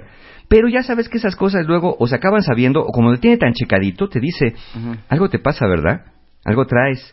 No, no, de verdad que no. No, no, algo traes, algo te está pasando. ¿Qué te está pasando? Dime la verdad. Y como te acaba sacando la sopa porque te acorrala, luego se entera que le contaste a Godínez o que le contaste a la hermana, bueno, caos total. Si, si nota que ya no eh, le pediste un favor, si nota que algo no te gustó, se va a angustiar porque eh, eh, entonces piensa que ya no, no está siendo eficiente, que no te está dando buenos consejos, va a pensar que ya no le tienes confianza. Claro. Tú por más que le expliques, no, de veras, es que no te conté porque no quería angustiarte, no, no, no. O que alguien sirve mejor que Alguien ella. sirve mejor que tú. Sí. Entonces, eh, esta parte eh, le impide de alguna manera, se va a angustiar y va, va, va a querer ejercer todavía más necesidad. No va a pensar, lo estoy angustiando, lo estoy asfixiando, va a pensar, no estoy haciendo las cosas bien, ¿por qué confía más en otra persona? Claro, es mi culpa. Es mi culpa porque yo no estoy poniendo la atención de vida, este, qué barbaridad. Y obviamente ahí sí van a venir algún tipo de reproches porque te va a decir, ¿cómo es posible que confíes en alguien más que no te quiere? A quien no le importas. ¿Quién mejor que yo Esa persona que te da consejos seguramente algo quiere de ti, porque te lo, te lo dice como la mamá a los niños, ¿no? Este, no, no, no. A- aquí primero la familia y luego los amigos. Los amigos te dan la espalda y te traicionan. ¿Quién mejor que tu madre? que sabe lo que necesitas y que te quiere. Nadie te va a querer como tu mamá. Y luego vamos que- eh, reclamando por la vida que encontramos cuántos hombres con mamitis, por ejemplo. ¿no? Entonces, ¿por qué? Porque le generas esta idea también desde niños que no le pidas a nadie consejo, no le pides a nadie ayuda, no confíes en nadie que no sea, con- no sea tu mamá. Que esto deriva, y creo que lo vamos a hablar ya cerca del 10 de mayo, que ya no faltaría tantísimo, este, de, de, de estos hombres que, que pues van con la mamá y la mamá queriendo ejercer todavía el control Claro. de, de, ay mijito, mira nomás cómo traes la camisa, Claro. ¿no? ¿Por qué no me traes la ropa y yo aquí te la lavo y te la plancho? Mira qué flaco estás. Claro. Eh, eh, ahí se da. Ahora, hay una fina línea, y aquí lo mencionan varias veces en Twitter, entre ser sobreprotector y cuidar a tu pareja. Porque se supone que parte de tu chamba en pareja es cuidar a tu pareja, ¿no? Sí, claro, parte, obviamente, demostrar que le quieres, demostrar que te interesa, que te importa y la cuidas. Pero fíjate, el pretexto del sobreprotector es justamente ese, que dice, es que yo nada más le estoy demostrando cuánto lo quiero. Sí. O sea, Mario no tiene nada de malo. Ahora sí que, pues yo nomás lo estoy cuidando. Exacto, yo nada más lo estoy cuidando. Entonces, eh, sí, sí es verdad que tenemos ese deber, como bien, bien dice Marta, tenemos este, este deber, y, y más que deber, es este gusto por dar, por, por mostrar a la pareja con acciones también, con palabras, con, con actos, con ayuda. Y ya cu- acuérdense y, y revisen el programa de los cinco lenguajes del amor. Uno de los lenguajes del amor se llama actos de servicio, que son cosas que hacemos por una pareja que le demuestran nuestro cariño y nuestro interés, y que hay muchas personas que tienen ese lenguaje del amor como primario y les va a venir muy bien que haga ciertas cosas por ellos, por ellos o por ellas. Pero aquí en este caso sí ayuda, pero no cuando haces esta intervención como si te tratara de tu pareja de un niño, que no es capaz de valerse por sí mismo, que no sabe elegir lo que le conviene, o como si fuera alguien que no tiene voluntad. Ya cuando rebasas esos extremos de los límites personales, del deseo del otro, oye, está bien que me gusten los actos de servicio, pero tampoco quiero que cargues literalmente mi cruz como si fueras eh, este Simón el Cirineo, ¿no? Es verdad que tenemos el deber de dar, y insisto, el placer de dar lo mejor a quien más amamos, pero recuerden algo, y esto lo hemos repetido de diferentes formas en diferentes programas. El deber de dar lo mejor a quien más amamos empieza con el deber de tener lo mejor para ti mismo o para ti misma. Totalmente. Y aquí hay otra creencia social distorsionada que es la creencia del egoísmo, de que primero hay que darle a los demás, que primero al que no tiene, que primero otros, que primero pasa tú, que primero come tú, que si no hay mucho, este no, pues ni hablar, yo ya comí, yo no tengo hambre, yo me puedo sacrificar o por mis hijos, o por mi pareja, o por mis propios padres inclusive. Creo yo que sin descuidar las relaciones que tenemos, sin descuidar el amor que le tenemos a los hijos, a la pareja y a los padres, tenemos también nosotros entrar en esa ecuación de prioridades para romper lo que ya mencioné, la abnegación, que la abnegación no es algo que sea sano dentro de ninguna relación de pareja, que, se, que, que tenga que ser simétrica y busque la satisfacción y la reciprocidad, reciprocidad entre los dos. Entonces, sí, el deber primero es para con nosotros mismos. Y Marta lo ha dicho, sí. el amor de tu vida eh, tiene Claro. que ser tu primero. Eres tú. Eres Punto. tú. Nadie más. Oigan, eh, veo muchas caritas con lagrimitas en Twitter. Si eres alguien así, Si eres alguien así, a ver, aquí el primer paso es que lo reconozcas. Y justamente por eso estamos haciendo este programa, y estamos dando las señales y hasta los efectos negativos que puede producir una relación de pareja. Si eres alguien así, lo primero que tienes que hacer es reconocerlo. A lo mejor tú has sido tanto tiempo así que lo ves muy normal. Entonces, por eso, si, si tu pareja ya te ha pedido antes que le pares, que por favor ya no te sacrifiques, que ya no le des tanto, si te está pidiendo aire, que le des chance de hacer cosas por él o por ella misma, que le des chance de decidir, que le des chance de tomar elecciones aunque se equivoque, o si te has identificado con los ejemplos que hemos dado a lo largo del tema, con estas señales que, que- que la pareja va teniendo, que es hiper- si eres hipervigilante, siempre estás atento a lo que tu pareja hace, dice o siente, si te, lo tratas como si fuera un niño, si decides por él, si te le adelantas a sus deseos, o estás muy angustiado por su paradero o su destino alimenticio, económico, de salud o hasta emocional, entonces es necesario que busques ayuda profesional. Esto es muy difícil que una pareja sobreprotectora deje de serlo por el solo hecho de identificar lo que le está pasando. Identificar es el primer paso. Y aunque tú creas que es muy normal, ¿qué tal que hablas con tu pareja y le, y le- y le dices, eh, al ratito le- cuando terminamos el programa le pones el podcast y le dices, a ver mi amor, escucha este programa. ¿Tú crees que yo soy así? Y aunque te den ganas cuando tu pareja te diga, bendito sea Dios, hasta que alguien me entiende, y, hasta- y están diciendo esto que está pasando, y tú vas a sentir que cuando tu pareja haga esto te va a decir que no te quiere, no está diciendo que no te quiere, te está diciendo que te quiere tanto que lo que quiere es que tú también estés bien. Y que lo que quiere es que tú también busques ayuda y que no te sacrifiques, porque si no, esta relación, si persiste así, pues no va a persistir por mucho tiempo. Entonces, busca ayuda profesional antes que sea demasiado tarde para ti, para tu relación y para tu misma pareja. Ok, y si tú estás con una pareja sobreprotectora. Si estás con una pareja sobreprotectora, seguro estás metido ya en una trampa. Insisto, como hace rato dije, entre que si le dices se va a sentir mal y tú te vas a sentir culpable por ser malagradecido, y entre que si no le dices estás fomentando este tipo de acciones. Entonces, aquí inicialmente, aquí ayudaría, por ejemplo, como pareja sobreprotectora, también que le pongas el podcast. Y no Claro. le digas, oye, oye, oye, para que veas cómo eres. Sí. No, fíjense, una, una forma, y con este y con cualquier tema que toquemos nosotros, ¿eh? Toma el podcast y dile a tu pareja, mi vida, fíjate lo que escuché, ¿sabes qué creo? Que esto nos está pasando. Porque es un nos está pasando. Si hay una pareja sobreprotectora, hay un sobreprotegido. El problema de los problemas de pareja generalmente, no importa quién los empezó, tiene que ver con dos.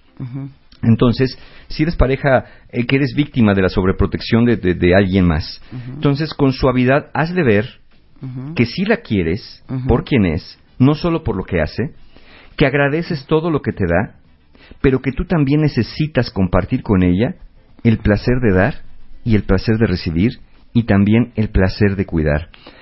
Insisto, este puede ser una buena vía este programa para poner el, tema eh, y repito, la fórmula es, mi vida, vamos a escuchar esto porque no sabes que creo que esto nos está pasando. Entonces, si tu pareja, a pesar de esto que haces, insiste de manera ansiosa en seguir igual, entonces dile que sí necesitas que te ayuden en algo. Dile, mi amor, ¿sabes qué? Tengo una gran necesidad, necesito que tú me ayudes y solamente tú me puedes ayudar. Y obviamente va a decir, claro, mi amor, dime qué necesitas. Necesito que busques ayuda profesional. Necesito que tú recibas ayuda y esa va a ser la ayuda más grande que me puedes dar. Y entonces estás devolviéndole algo donde se mete en una trampa también. Si te dice que eso no lo va a hacer, entonces le dices, ¿ves cómo no me ayudas tanto? ¿Ves cómo no me cuidas tanto como dices? Porque lo que verdaderamente necesito no me lo puedes dar.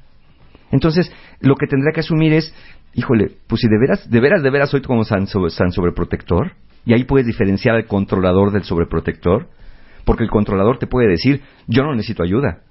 El sobreprotector te va a decir, ¿de veras eso necesitas? De verdad. Es lo que más necesito en la vida. Que tú te atiendas y que recibas ayuda. Va a acabar haciéndolo precisamente por darte lo que tú necesitas. Claro. Y el controlador no. El controlador es un sobreprotector mañoso que va a decir, na, na, na, na, na, eso no lo voy a hacer, quien necesita más ayuda eres tú y de hecho te voy a mandar a terapia porque es lo que tú requieres. Entonces, también que le sugieras terapia de pareja puede ser de ayuda, porque a veces decirle al otro, tú necesitas ayuda, pues estás, estás poniéndote en esa posición igual que el sobreprotector de saber lo que necesita. ¿Por qué no, en todo caso, le dices, oye, ¿por qué no vamos, sabiendo que este problema del sobreprotector protegido o sobreprotegido es de dos, ¿por qué no vamos a terapia de pareja? ¿Por qué no vamos juntos a buscar ayuda? Que para mí sería lo que más necesite de ti eh, recibir, porque eso sería lo que más feliz podría hacerme en un momento dado. Me encanta. Ay, cuentavientes, pues espero que les hayan caído muchos veintes. Muchos veintes. Esto se llama autoayuda y no babosadas. Eh, Además, ¿no? Y- Además. Y, autoconciencia, sobre Oye, todo. ¿tenemos cursos? Sí, claro que sí. Tenemos talleres, talleres, me dicen mis amigos de Encuentro Humano, que quedan bien poquitos lugares para el taller de relaciones rotas, que es el sábado 9 de abril. Ya ¿Y lo ese tenemos de qué abierto. trata? ¿Ese de qué trata? Ese taller es para personas que, que tuvieron una ruptura emocional, por ejemplo, divorcios, separaciones, y personas que no han podido separar, ya sea desde el enojo, o desde la tristeza, o desde el resentimiento, una ruptura de pareja. Personas que siguen preguntando, ¿por qué me tronó? por qué acabó la relación, qué hice mal, o que están bien enojados porque tronaron porque les pusieron el cuerno, tronaron porque eh, se dieron cuenta que los manipulaban, los, les mentían o los maltrataban. Entonces, personas que no han podido superar una, relación, una, una ruptura de pareja, pues el taller de relaciones rotas es un taller que nos ayuda a canalizar las emociones de otra manera, a entender la separación desde otro lado y a sobre todo a centrarnos, justo como lo acabamos de decir, sobre esta parte que es la más importante de mi vida, que soy yo mismo. Es un taller que quita la atención de lo de afuera y la vacía hacia lo de adentro, hacia mí, hacia yo querer estar bien. Que el otro pone cosas en Facebook, que el otro anda ya con otra persona, ese es un asunto externo. Yo quiero estar bien para poder sanarme y entonces poder después empezar a pensar en rehacer mi vida emocional. También tenemos eh, lugares disponibles para el taller Aprender de la Pérdida, que es el sábado 16 de abril, que este taller es un taller, recuerden que una de mis, de mis especialidades es la tanatología, y es un taller que doy dos veces al año, es un taller de pérdidas, que yo le llamaría un taller de pérdidas desde la visión de Mario Guerra, desde el manejo del duelo, desde, desde mi visión, desde mis, mis conocimientos obviamente, y es un taller para trabajar pérdidas por muerte, la muerte de un ser querido, la muerte de un hijo, la muerte de un padre, de un hermano, de un amigo, de alguien muy querido, hasta de una mascota, ¿eh? inclusive, algo que me ha dolido mucho, que estoy en un duelo que no puedo superar, que ya pasó un tiempo y no sé ni para dónde y cada vez me siento peor. Bueno, el taller Aprender de la Pérdida es especialmente para esto, solamente lo dos veces al año, es el sábado 16 de abril.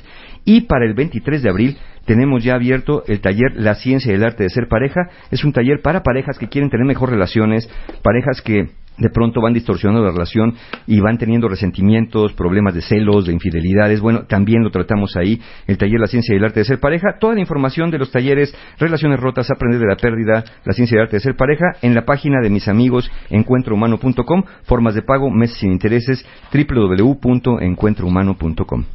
Te queremos, Mario, te queremos. Yo también, muchas Te gracias. vemos el próximo martes. Claro que sí. Sí. Oigan, cuenta bien, acuérdense que tenemos tres días más para inscribir su historia de amor en el Cásate con Marta de Baile. El 25 de marzo cerramos la convocatoria a las 12 de la noche y esta es una gran oportunidad para todos los que se quieren casar de tener la boda de sus sueños.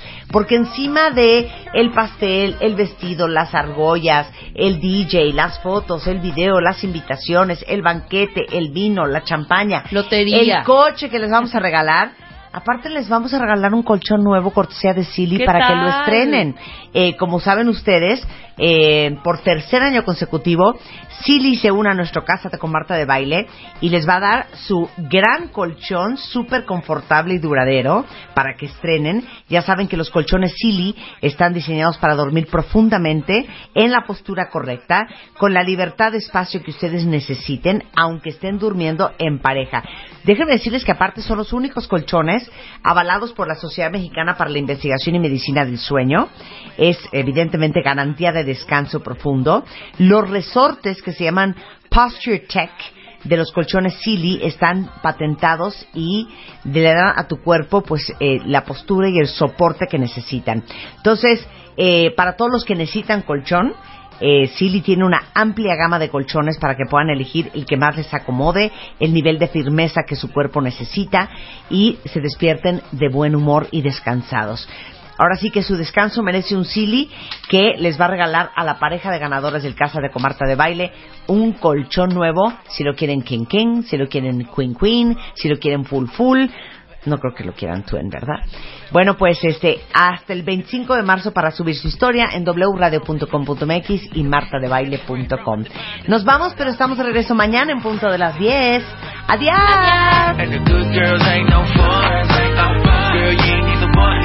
of identity is soaked in the sun. I can't imagine no one else right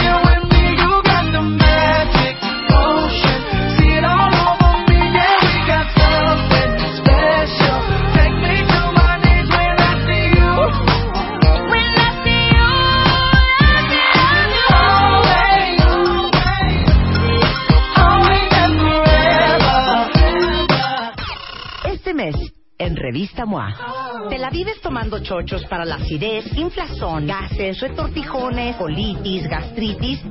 ¿Tienes mala fama en la oficina? Revive tu reputación en ocho pasos. ¿Cómo durar más en la cama? Deja de inventar pretextos y vuélvete un maratonista sexual. ¿Te sientes solo y aislado 24 por 7? MOA Marzo. Más de 120 páginas de aprendizaje, desarrollo, ideas e inspiración para estar mejor. Una revista de Marta de Baile.